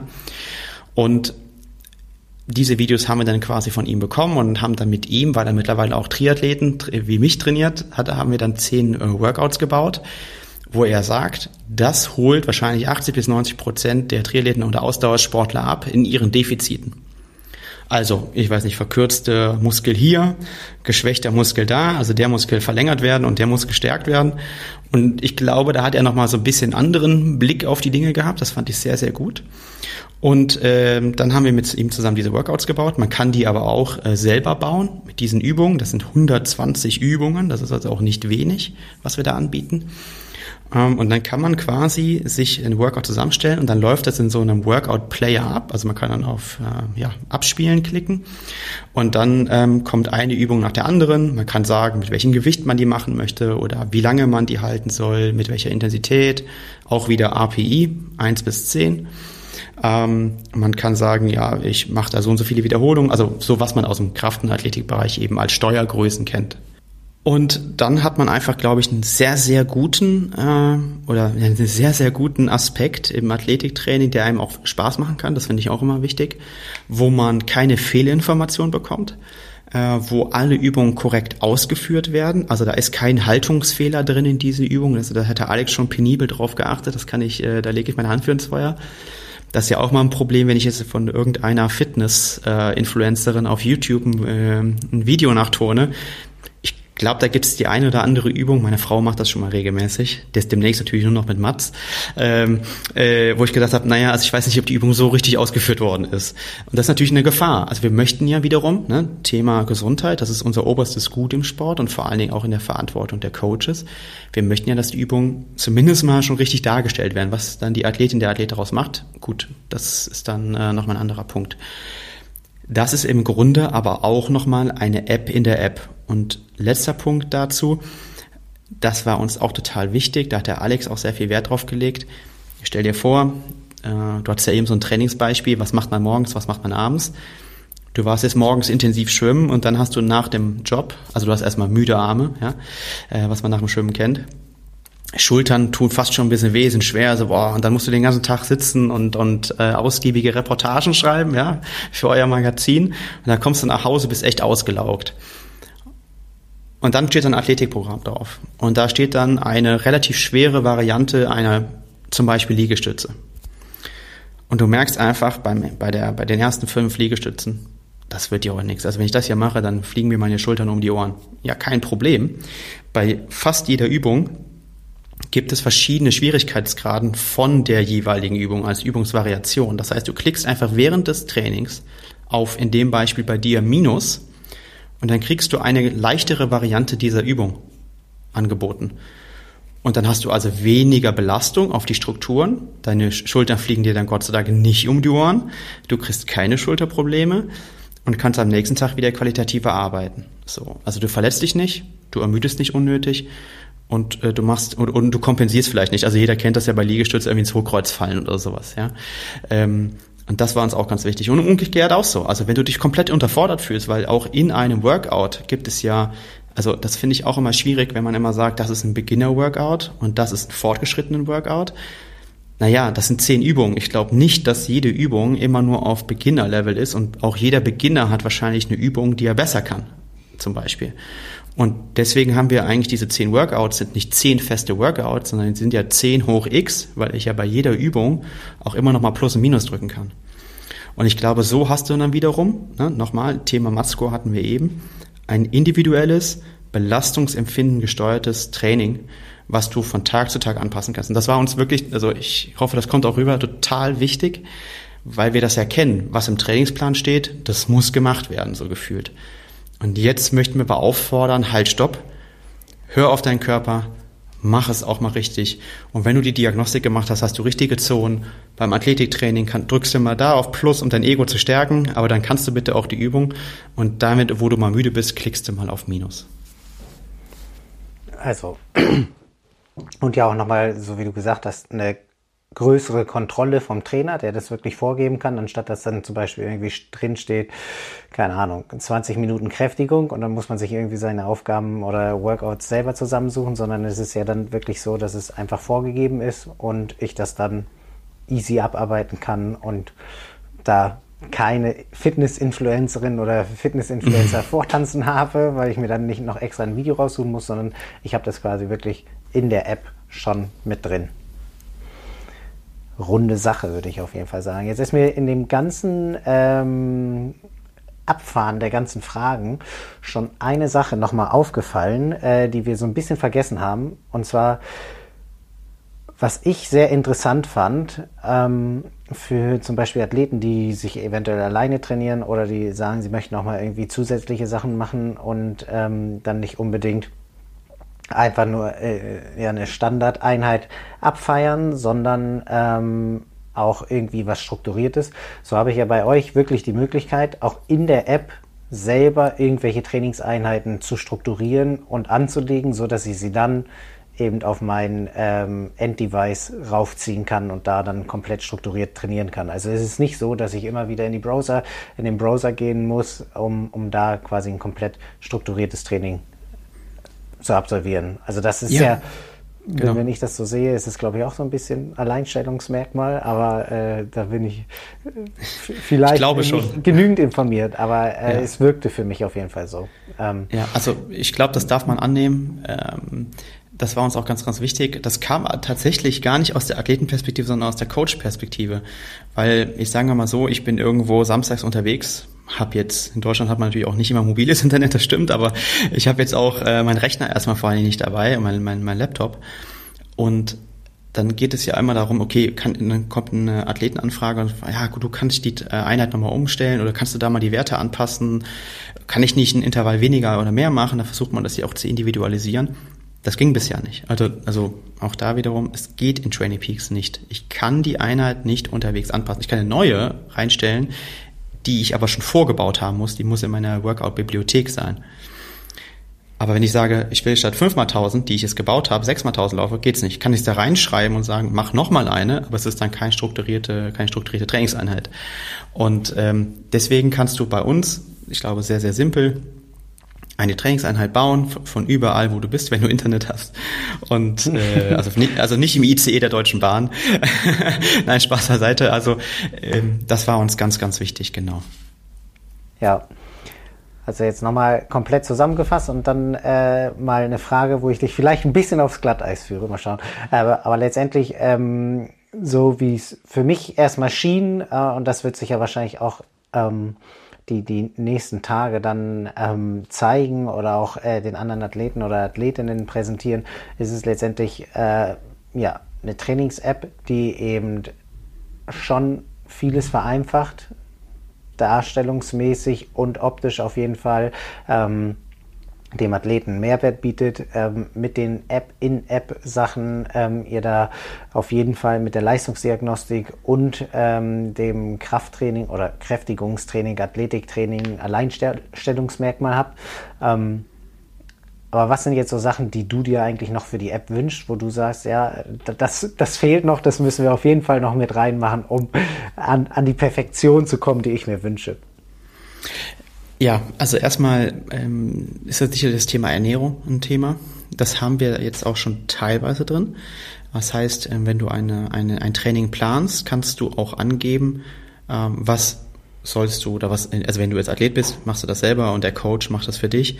Was sollst du vorher, während und nachher ähm, essen, trinken? Essen in Kohlenhydrat- und Proteinmengen und äh, Flüssigkeit dann eben in, in Wasser jetzt, sage ich mal zum Beispiel. Ähm, das konnte ich bisher auch immer nur in Textform reinschreiben. Das kann ich jetzt endgültig mal in einer absoluten Menge, also sage ich mal 60 Gramm oder 60 Gramm pro Stunde eben angeben. Ähm, wir haben das jetzt zum Launch schon mal rausgenommen, dass du dann nach der Einheit auch angeben musst, was du denn davon dann auch gegessen hast. Du kannst auch angeben, hast du dich an die Vorgaben gehalten. Ich persönlich war mit dem äh, mit der Darstellung und den Inhalten noch nicht so ganz zufrieden und deswegen haben wir das nochmal rausgenommen, zur Freude von allen anderen. Aber ähm, das muss natürlich dann auch wirklich gut sein, ja. Und ähm, das ganze Thema Ernährung könnte ich mir aber noch sehr gut vorstellen, dass da noch viel mehr geht. Auch da habe ich die Tage schon Gespräche, mehr, zufälligerweise mehrere, äh, auch mit einer relativ großen Firma im Nutrition-Bereich. Und da kann man sicherlich auch irgendwie noch ein bisschen KI und viele Daten von Studien und so weiter sich mal überlegen, ob die nicht da eine Rolle spielen können irgendwann. Wollen wir auf jeden Fall machen. Und ähm, genau, also ich könnte mir da sehr, sehr viel vorstellen. Ich glaube aber auch, dass man die, die, die, die Nutzer einer solchen App auch nicht überfordern darf. Also wenn ich jetzt jedes, äh, jede Sache tracken muss, die ich esse, das, da gibt es ja auch schon Tracking-Apps äh, im App Store ohne Ende. Ja? Also alle möglichen Ernährungspro und wie sie alle heißen, habe ich ja auch auf meinem Handy. Ehrlicherweise muss ich aber sagen, dass ich dir dann irgendwann aufhöre zu nutzen, weil es einfach viel zu viel äh, Aufwand ist. Deswegen, das jetzt nur drin zu haben, um es drin zu haben, da bin ich jetzt nicht so äh, picht drauf. Ähm, es muss dann auch schon einfacher nutzbar sein als bisher irgendwie also bisher möglich. Und es muss vor allen Dingen irgendwie auch mit dem Training und dem Ganzen, also bilanziert auch irgendwie dargestellt werden. Das heißt, man muss aber auch dann wissen, wie war denn wirklich der äh, Energieverbrauch, wie war der Kohlenhydratstoffwechsel. Also ich kann das natürlich, wir könnten das jetzt relativ easy da einbauen, aber es muss ja auch richtig sein. Also wenn nachher jemand deswegen Hungerast auf dem Rad erleidet, dann haben wir ja nicht, dann haben wir ja geschadet statt geholfen. Und deswegen kann man sich darauf verlassen, glaube ich, dass das, was wir da einbauen, auch eine Evidenz hat und auch funktioniert. Das ist mir bei der ganzen Sache immer wichtig. Also das könnte ich mir vorstellen, dass, dass wir da in naher Zukunft was machen. Was auf jeden Fall kommen wird, äh, das wünsche ich mir auch sehr, ist, dass man ähm, Einheiten, die man geplant hat oder die der Coach reingestellt hat oder die in den Trainingsplan, die man ja auch erwerben kann, dann ähm, ähm, dass man die von Mats direkt starten kann. Also das heißt, man fährt es auf der Rolle im Winter oder was es sich jetzt regnet. Letzten zwei, drei Wochen waren ja nicht so herrlich in Deutschland.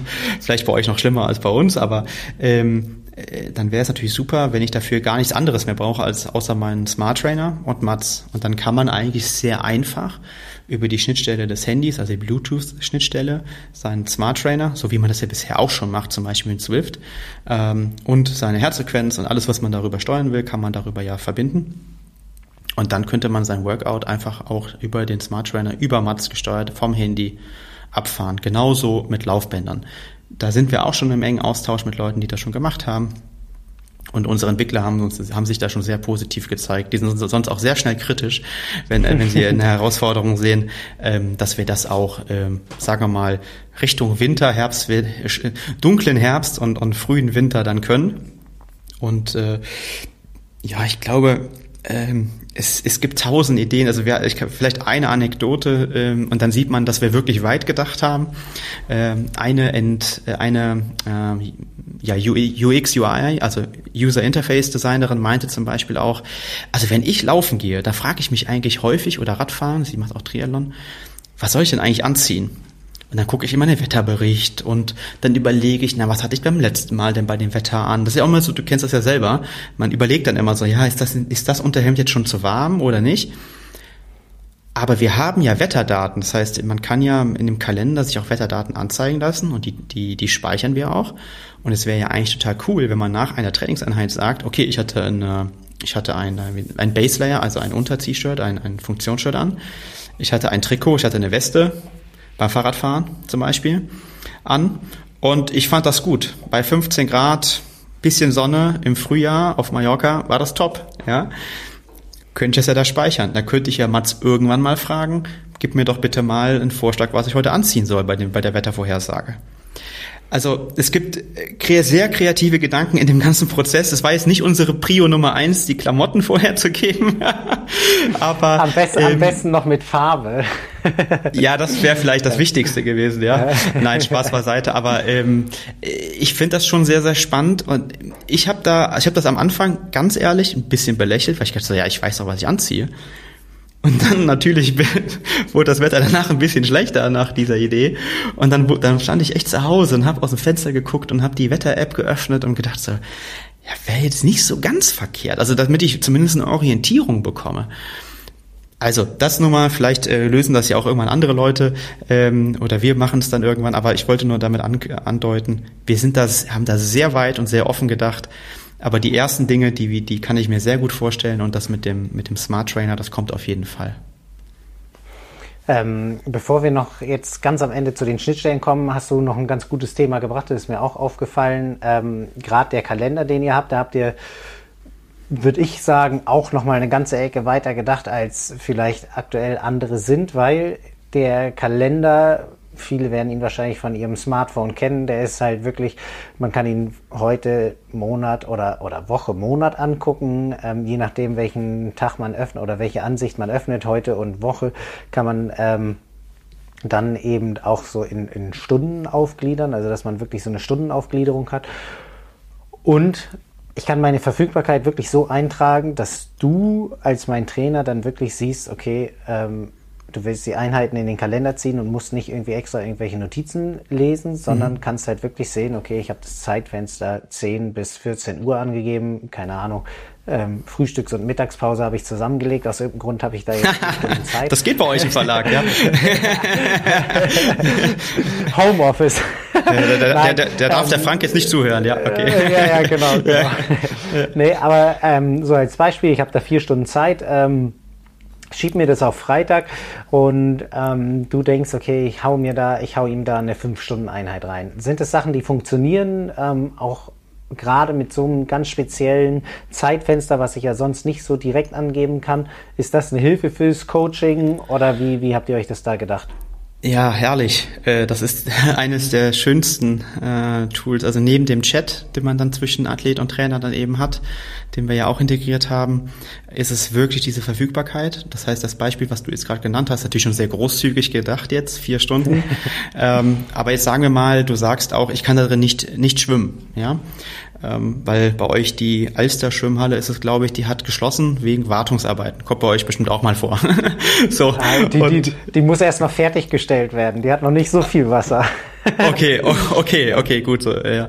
Also, ähm, du kannst nicht schwimmen, sagen wir mal, und du hast jetzt auch zum Beispiel ähm, keine Kraftgeräte zur Verfügung. Ja? Also Krafttraining und Athletiktraining wäre es für dich eigentlich auch nicht möglich. Klar kann man sagen, eine Yogamatte kriegst du schon noch irgendwo hingelegt, aber sagen wir mal, du hast es nicht möglich. Das heißt, du hast eigentlich nur angegeben, ähm, du kannst Radfahren vier Stunden und ich könnte in vier Stunden, das würde ich dir jetzt nicht aufschreiben, aber du könntest laufen. Und jetzt denke ich aber irgendwie, naja, wir sind in der Ironman-Vorbereitung. So ein langes Radfahren wäre super, wie gesagt, die fünf Stunden. Dann würde ich die fünf Stunden Einheit in meiner Bibliothek raussuchen. Dann würde ich die da reinziehen in deine Wochenplanung. Und wenn ich die auf diese Verfügbarkeit setze, äh, und dann, also es gibt ja immer dieses Drag and Drop, also ich lege die dann da ab, dann kommt eine Fehlermeldung, beziehungsweise deine Verfügbarkeit wird sogar schon als rot angezeigt. Das ist für mich natürlich ähm, eine äh, Signalfarbe, oh, da stimmt was nicht weil die Einheit ist zu lang für deine Verfügbarkeit. Ähm, oder ähm, dann sage ich, ah ja gut, okay, dann machen wir das jetzt schnell anders. Ich, ich habe jetzt auch nicht so genau hingeguckt. Ja? Äh, ich äh, pack dir da schnell noch eine Schwimmeinheit rein, dann machen wir Schwimmen und einen langen Lauf oder umgekehrt. Also gehst du lange laufen, zwei Stunden, da musst du ja noch zum Schwimmbad kommen, dann machst du da noch 30 Minuten Programm, ein bisschen Technik und dann, dann merke ich so, äh, geht auch nicht, weil Schwimmen hast du gar nicht als verfügbar angegeben. So.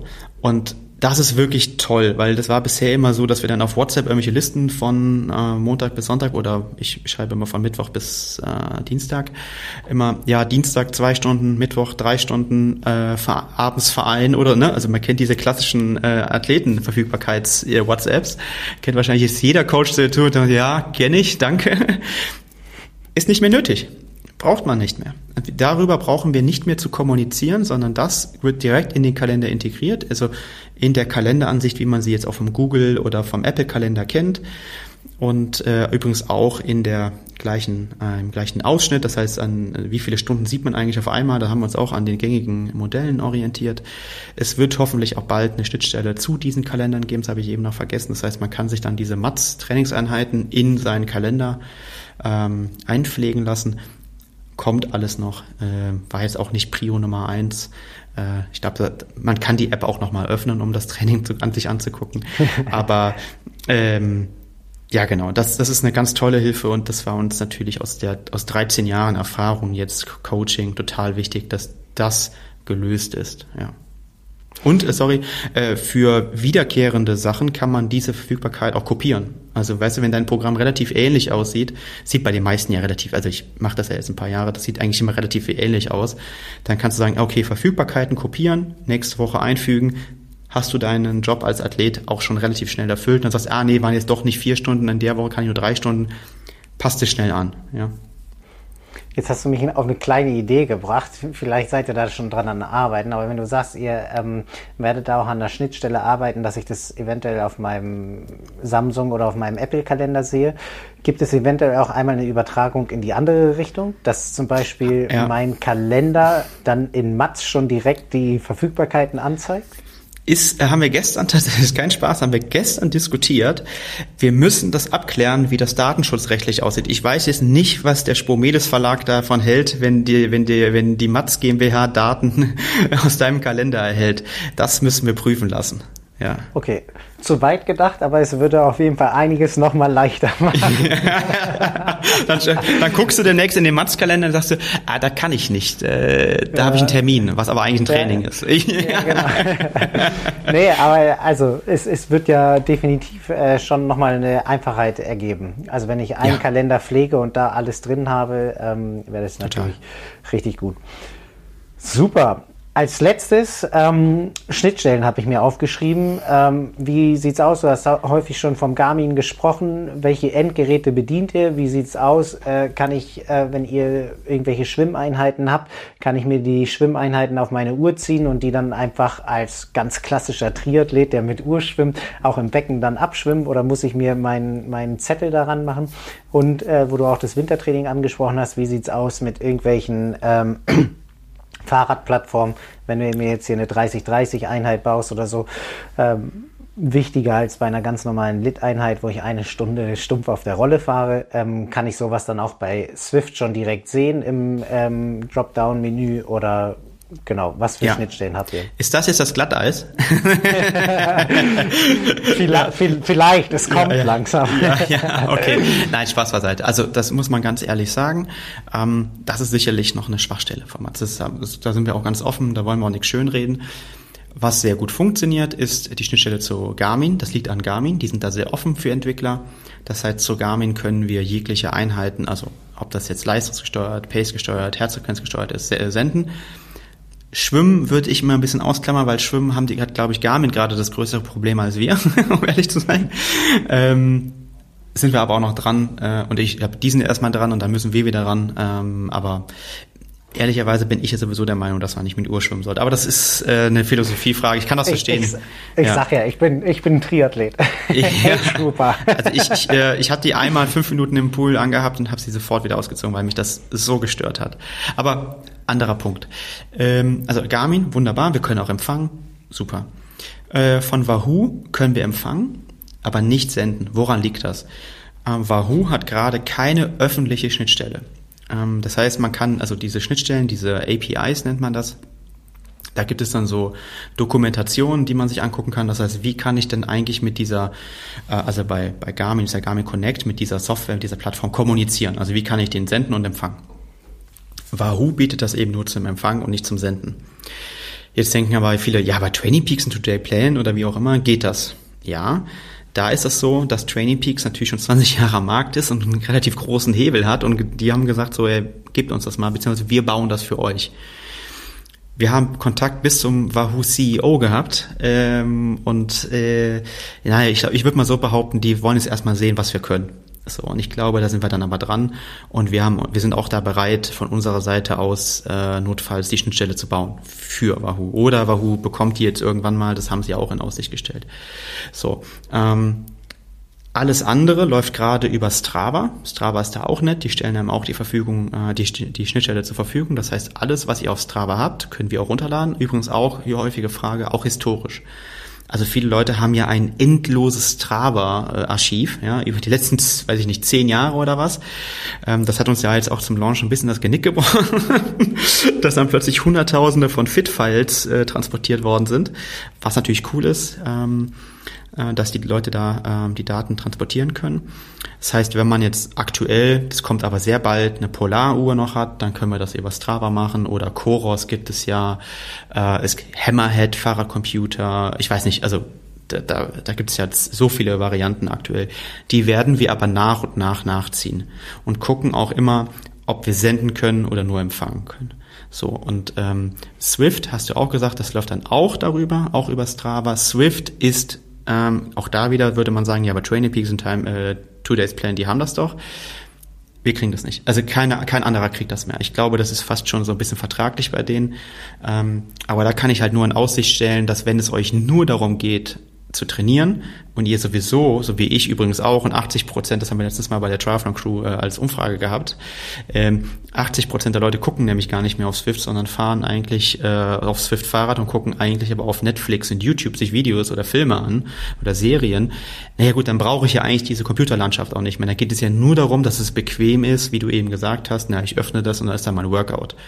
Aber das werdet ihr irgendwann dieses Jahr dann auch mit Mats machen können und damit ist das Problem ja gelöst. Wer natürlich so ein Group Ride machen will, der kann das machen und der holt sich die Daten dann bisher dann einfach über ähm, Strava. Ich hoffe, dass wenn wir das Interview noch mal in einem Jahr machen würden, wir deutlich weiter sind. Tatsächlich ist das Problem aber nicht an bei uns oder an unserer Kapazität oder Kompetenz, sondern einfach an der Firmenpolitik dieser Firmen, die ich da eben genannt habe. Aber ich habe quasi die Möglichkeit, wenn du mir ein Workout gebastelt hast und ich bin immer noch äh, derjenige, der unbedingt keine Ahnung, es gibt ja auch noch äh, RGT oder sonst irgendwas. Ich will genau. unbedingt da eben meine äh, Workouts fahren. Dann kann ich auch ganz einfach euren als je nachdem, Fitfile ist es ja nicht, aber es ist dann halt äh, die, die äh, bestimmte... Äh, ERG, ja. Genau, ERG oder Swiftfile ja. kann ich mir runterziehen, genau. in den Workout-Ordner ziehen und dann trotzdem da abfahren. Das und ist wer, kein Problem. Ja, und das haben wir auch getestet das funktioniert. Also die, die, die Swift-Workouts, der Export, der funktioniert auch in Swift. Das, das habe ich, mache ich selber gerade so, ehrlicherweise noch, ähm, weil ich viel Rolle wegen meiner Schulter-OP fahren musste. Und ähm, dass wenn man das kann und weiß, wie es einmal geht, dann kann man das an seinem Computer ja schnell machen. Man exportiert das, dann landet das in den Downloads, dann kopiert man das, geht in den Swift Workout Ordner. Das, also ich glaube, dass wenn man das einmal weiß, wo das ist, dann ist dieser ganze Prozess. Also ich habe das, glaube ich, mein Rekord liegt bei ungefähr 10, 15 Sekunden. Also das ist jetzt gar nicht mehr so umständlich wie oder um, also gar nicht so viel umständlicher als eine automatische Schnittstelle. Wäre mein Wunsch nochmal, also an mir liegt's nicht, aber äh, wenn die es nicht zulassen, genauso übrigens, weil ich es eben vergessen habe, bei Wahoo auch, den Wahoo einfach schnell über, über, den US, über das USB-Kabel anschließen an den Computer. Das haben wir auch ausführlich beschrieben, wie das geht. Wir haben ja, ähm, wir möchten ja auch Wissen transportieren. Das heißt, wir haben Mats explained, also einmal Mats komplett durcherklärt. Es wird auch noch mehr Artikel demnächst geben. Da steht das auch drin, wie man dann seine Daten auf den Wahoo bekommt. Ähm, und wir haben Science, also Wissenschaft erklärt, haben wir auch. Das heißt, dort erklären wir Parameter wie VZ Max, Schwelle, Fatmax und so weiter. Auch diese Artikel werden wir noch ausbauen. Wir möchten diesen, was ich ganz am Anfang, das ist so ein bisschen auf meine Person bezogen gewesen, diese Wissenschaftskommunikation, damit man Training besser versteht, weil ja ganz klar ist, umso besser man sein Training versteht, desto besser passt man sich auch an und desto schneller wird man auch im Zweifel. Das möchten wir auch auf Mats weitertragen, so wie wir es auf der Triathlon Crew gemacht haben und so weiter. Du hast mich jetzt nach eineinhalb Stunden komplett davon überzeugt, dass ähm, eben äh, die, ich einmal mein Training selber verstehen kann, auch äh, meine Leistungsentwicklung sehen kann, alles auf eine einfache Art und Weise, die Kommunikation mit dem Trainer eh leicht ist. Was muss ich jetzt dafür machen, dass ich Mats kriege, wie viel muss ich investieren, ähm, ja, was, was sagst du da am Ende nochmal, was dafür nötig ist? Ja, danke für die Blumen. was trinkst du? Nein, also äh, nein, Spaß beiseite. Also ganz einfach, äh, ihr könnt auf mats.coach also M-A-T-S, ne, wie der, wie der Mats Hummels, und dann wie der Coach ähm, auf die Homepage gehen oder ihr sucht einfach Mats äh, in, im App Store äh, bei, bei, bei äh, Apple oder im, im Play Store, ne, heißt er ja bei Android, genau. Da sucht ihr das einfach oder Mats Trainingsplattform suchen, dann findet man es auf jeden Fall. Und ähm, dann kostet das Ganze, also erstmal, wenn ihr die Free-Version habt, nichts. Und der erste Monat ist für euch ein Testmonat. Also wir möchten auch jetzt nicht nur sieben oder 14 Tage als Testmonat angeben, äh, Testzeitraum, sorry, sondern wir möchten äh, wirklich einen Testmonat geben, also 28 Tage, damit man auch mal ein bisschen Daten sammeln kann, damit man mal den Math-Score versteht. Das kann ich in sieben oder 14 Tagen nicht. Ne? Ich kann die Vorteile dann nicht herausarbeiten. Aber wenn man in so einem Trainingsblock ist, dann sind es ja meistens so vier Wochen, wenn man das mal mit Mats gemacht hat, ist, bin ich schon felsenfest davon überzeugt, dass man die Vorteile verstehen wird. So, der erste Monat ist frei. Wenn man danach kein Geld bezahlen möchte, dann hat man trotzdem einen Account, der ist free, also ein freier Account und äh, der kostet nichts und äh, der hat aber eingeschränkte Funktionen. Das ist ja ganz klar. Das findet man auch auf der Homepage. Ich will jetzt nicht genau erklären, äh, das ist zu umständlich. Ähm, das wird aber auch ganz klar dann deklariert in der App. Ähm, da gibt es dann so kleine Premium-Badges, so kleine äh, äh, Icons. Ähm, und da sieht man dann einfach, okay, das ist also jetzt ein Premium-Feature, das ist jetzt weg. Und dann haben wir für Leute, die das sehr flexibel halten möchten, es gibt ja Leute, die trainieren nicht das ganze Jahr, sondern immer nur, weiß ich nicht, sechs Monate oder so. Ähm, die können dann pro Monat einen Monats, äh, eine Monatsgebühr zahlen, äh, aber die muss monatlich auch mh, quasi äh, bezahlt werden. Da liegen wir bei 18 Euro. Und bei einem Jahresabo, da hat man den großen Vorteil, dass man pro Monat 6 Euro spart. Die kostet 12 Euro pro Monat. Die muss aber jährlich bezahlt werden, also kosten dann einmalig 144 Euro. Aber wie gesagt, pro Monat gerechnet eben 12 plus, und das ist unser Goodie, weil wir das natürlich schön finden würden, ähm, dann kriegt man eine Diagnostik im Wert von, ich glaube, 85. Jetzt kriege ich gleich wieder auf die Finger gehauen. Oder 80, Mist, das weiß ich jetzt nicht mehr. Ähm, 85 Euro, ich habe mich okay. natürlich informiert. Ah, wenigstens einer hier. ja. ja. Äh, 85 Euro kriegt man geschenkt von uns. So, damit man auch mal eine Diagnostik machen kann, sich das mal angucken kann, weil ich finde das auch immer schwierig. Dann gibt man 85 Euro aus, aber weiß gar nicht, was man kriegt. So, und dann soll man das einmal machen, da kann man sich das angucken und wenn man das gut findet, kann man das natürlich gerne wiederholen, weil ich glaube, das ist schon sinnvoll. Und wenn nicht, auch völlig in Ordnung. Ähm, so, und das ist das Jahresabo. Das sind die drei äh, Modelle, die es im Grunde gibt. Und was auch wichtig ist, wir werden alle Features, die ich eben aufgezählt habe, die werden, da wird es jetzt keine Preissteigerung plötzlich im Winter geben oder so. Das ist jetzt auf jeden Fall erstmal so in Stein gemeißelt von uns. Wenn ich jetzt kein Athlet bin, sondern Trainer, Unterscheiden sich da die Kosten oder ist es genauso? Ja, also der Trainer, der hat quasi äh, von eins bis fünf Athleten, ist das so äh, gestuft. Ähm, dann bezahle ich pro Athlet äh, ich, neun Euro. ja, genau, neun Euro. Ich, also vielleicht nochmal lieber auf der Homepage nachgucken. Ich bin da immer richtig gut. Jetzt kriege ich gleich wieder richtig Ärger hier. Und ähm, Nein, aber ich glaube, die wenigsten äh, Coaches trainieren ja äh, weniger als fünf Athleten und ab äh, fünf Athleten zahlt man dann 49 Euro äh, dann kann man sich das Ganze dann genauer anschauen. Äh, hat man auch alle Funktionen, dann kann man auch quasi ein Unternehmen gründen sozusagen auf Mats, kann man seine Unternehmensdaten eingeben und wenn man noch äh, Assistenztrainer hat, so wie bei, mir jetzt bei Pro Athletes, also ich bin da quasi der, der Head Coach und habe jetzt quasi, glaube ich, zehn Assistenztrainer äh, von Pro Athletes und das Schöne ist, diese Assistenztrainer können auch quasi die Trainingseinheiten, die ich gebaut habe, in ihrer Bibliothek auch anwenden oder in ihrem Trainingsplan. Das heißt, man baut für die Firma eine Trainingsbibliothek und kann dies auch dann für alle verwenden und so weiter. Also ich glaube, dann hat man wirklich einen sehr großen Vorteil. Und wie gesagt, 49 Euro für unlimitierte Anzahl an Athleten ist, glaube ich, ein sehr fairer Deal. Ähm, ähm, also das war uns auch wichtig, dass wir da einfach, äh, also wir möchten es den Coaches ja auch ermöglichen. Und das bezahlt man auch monatlich. Das ist jetzt nicht ein Jahresabo oder so, sondern man zahlt monatlich 49 Euro. Und ich glaube, jeder Coach da draußen, also mit Chat und Verfügbarkeit, der wird verstehen, welche Vorteile es da gibt. Sehr schön. Wenn du jetzt zum Ende einmal ganz überzeugend in drei Sätzen sagen sollst, warum die App definitiv ähm, ja, benötigt wird, dann hast du jetzt die Chance, bevor wir uns verabschieden. okay, also ich bin der festen Überzeugung, dass wenn wir alle so viel Zeit in unser Training investieren, soll sich Training auch lohnen. Das soll nicht in Erschöpfung oder Verletzung münden. Und ich glaube, mit Mats kann man besser trainieren, damit ihr gesund bleibt und eure Ziele erreicht. Sehr schön. Sebastian, ich danke dir vielmals äh, für die Präsentation und äh, auch ähm, ja, die gelungene App, so wie ich selber erstmal sagen kann, das, was ich gesehen habe. Und ähm, dann hören wir uns vielleicht in einem Jahr, wie du gesagt hast, mit allem, was du da noch vorhast. Und ähm, ja, vielen Dank für die kurzweiligen bisschen mehr als 90 Minuten. Dankeschön. Ciao, ciao. Bis dahin. Ciao.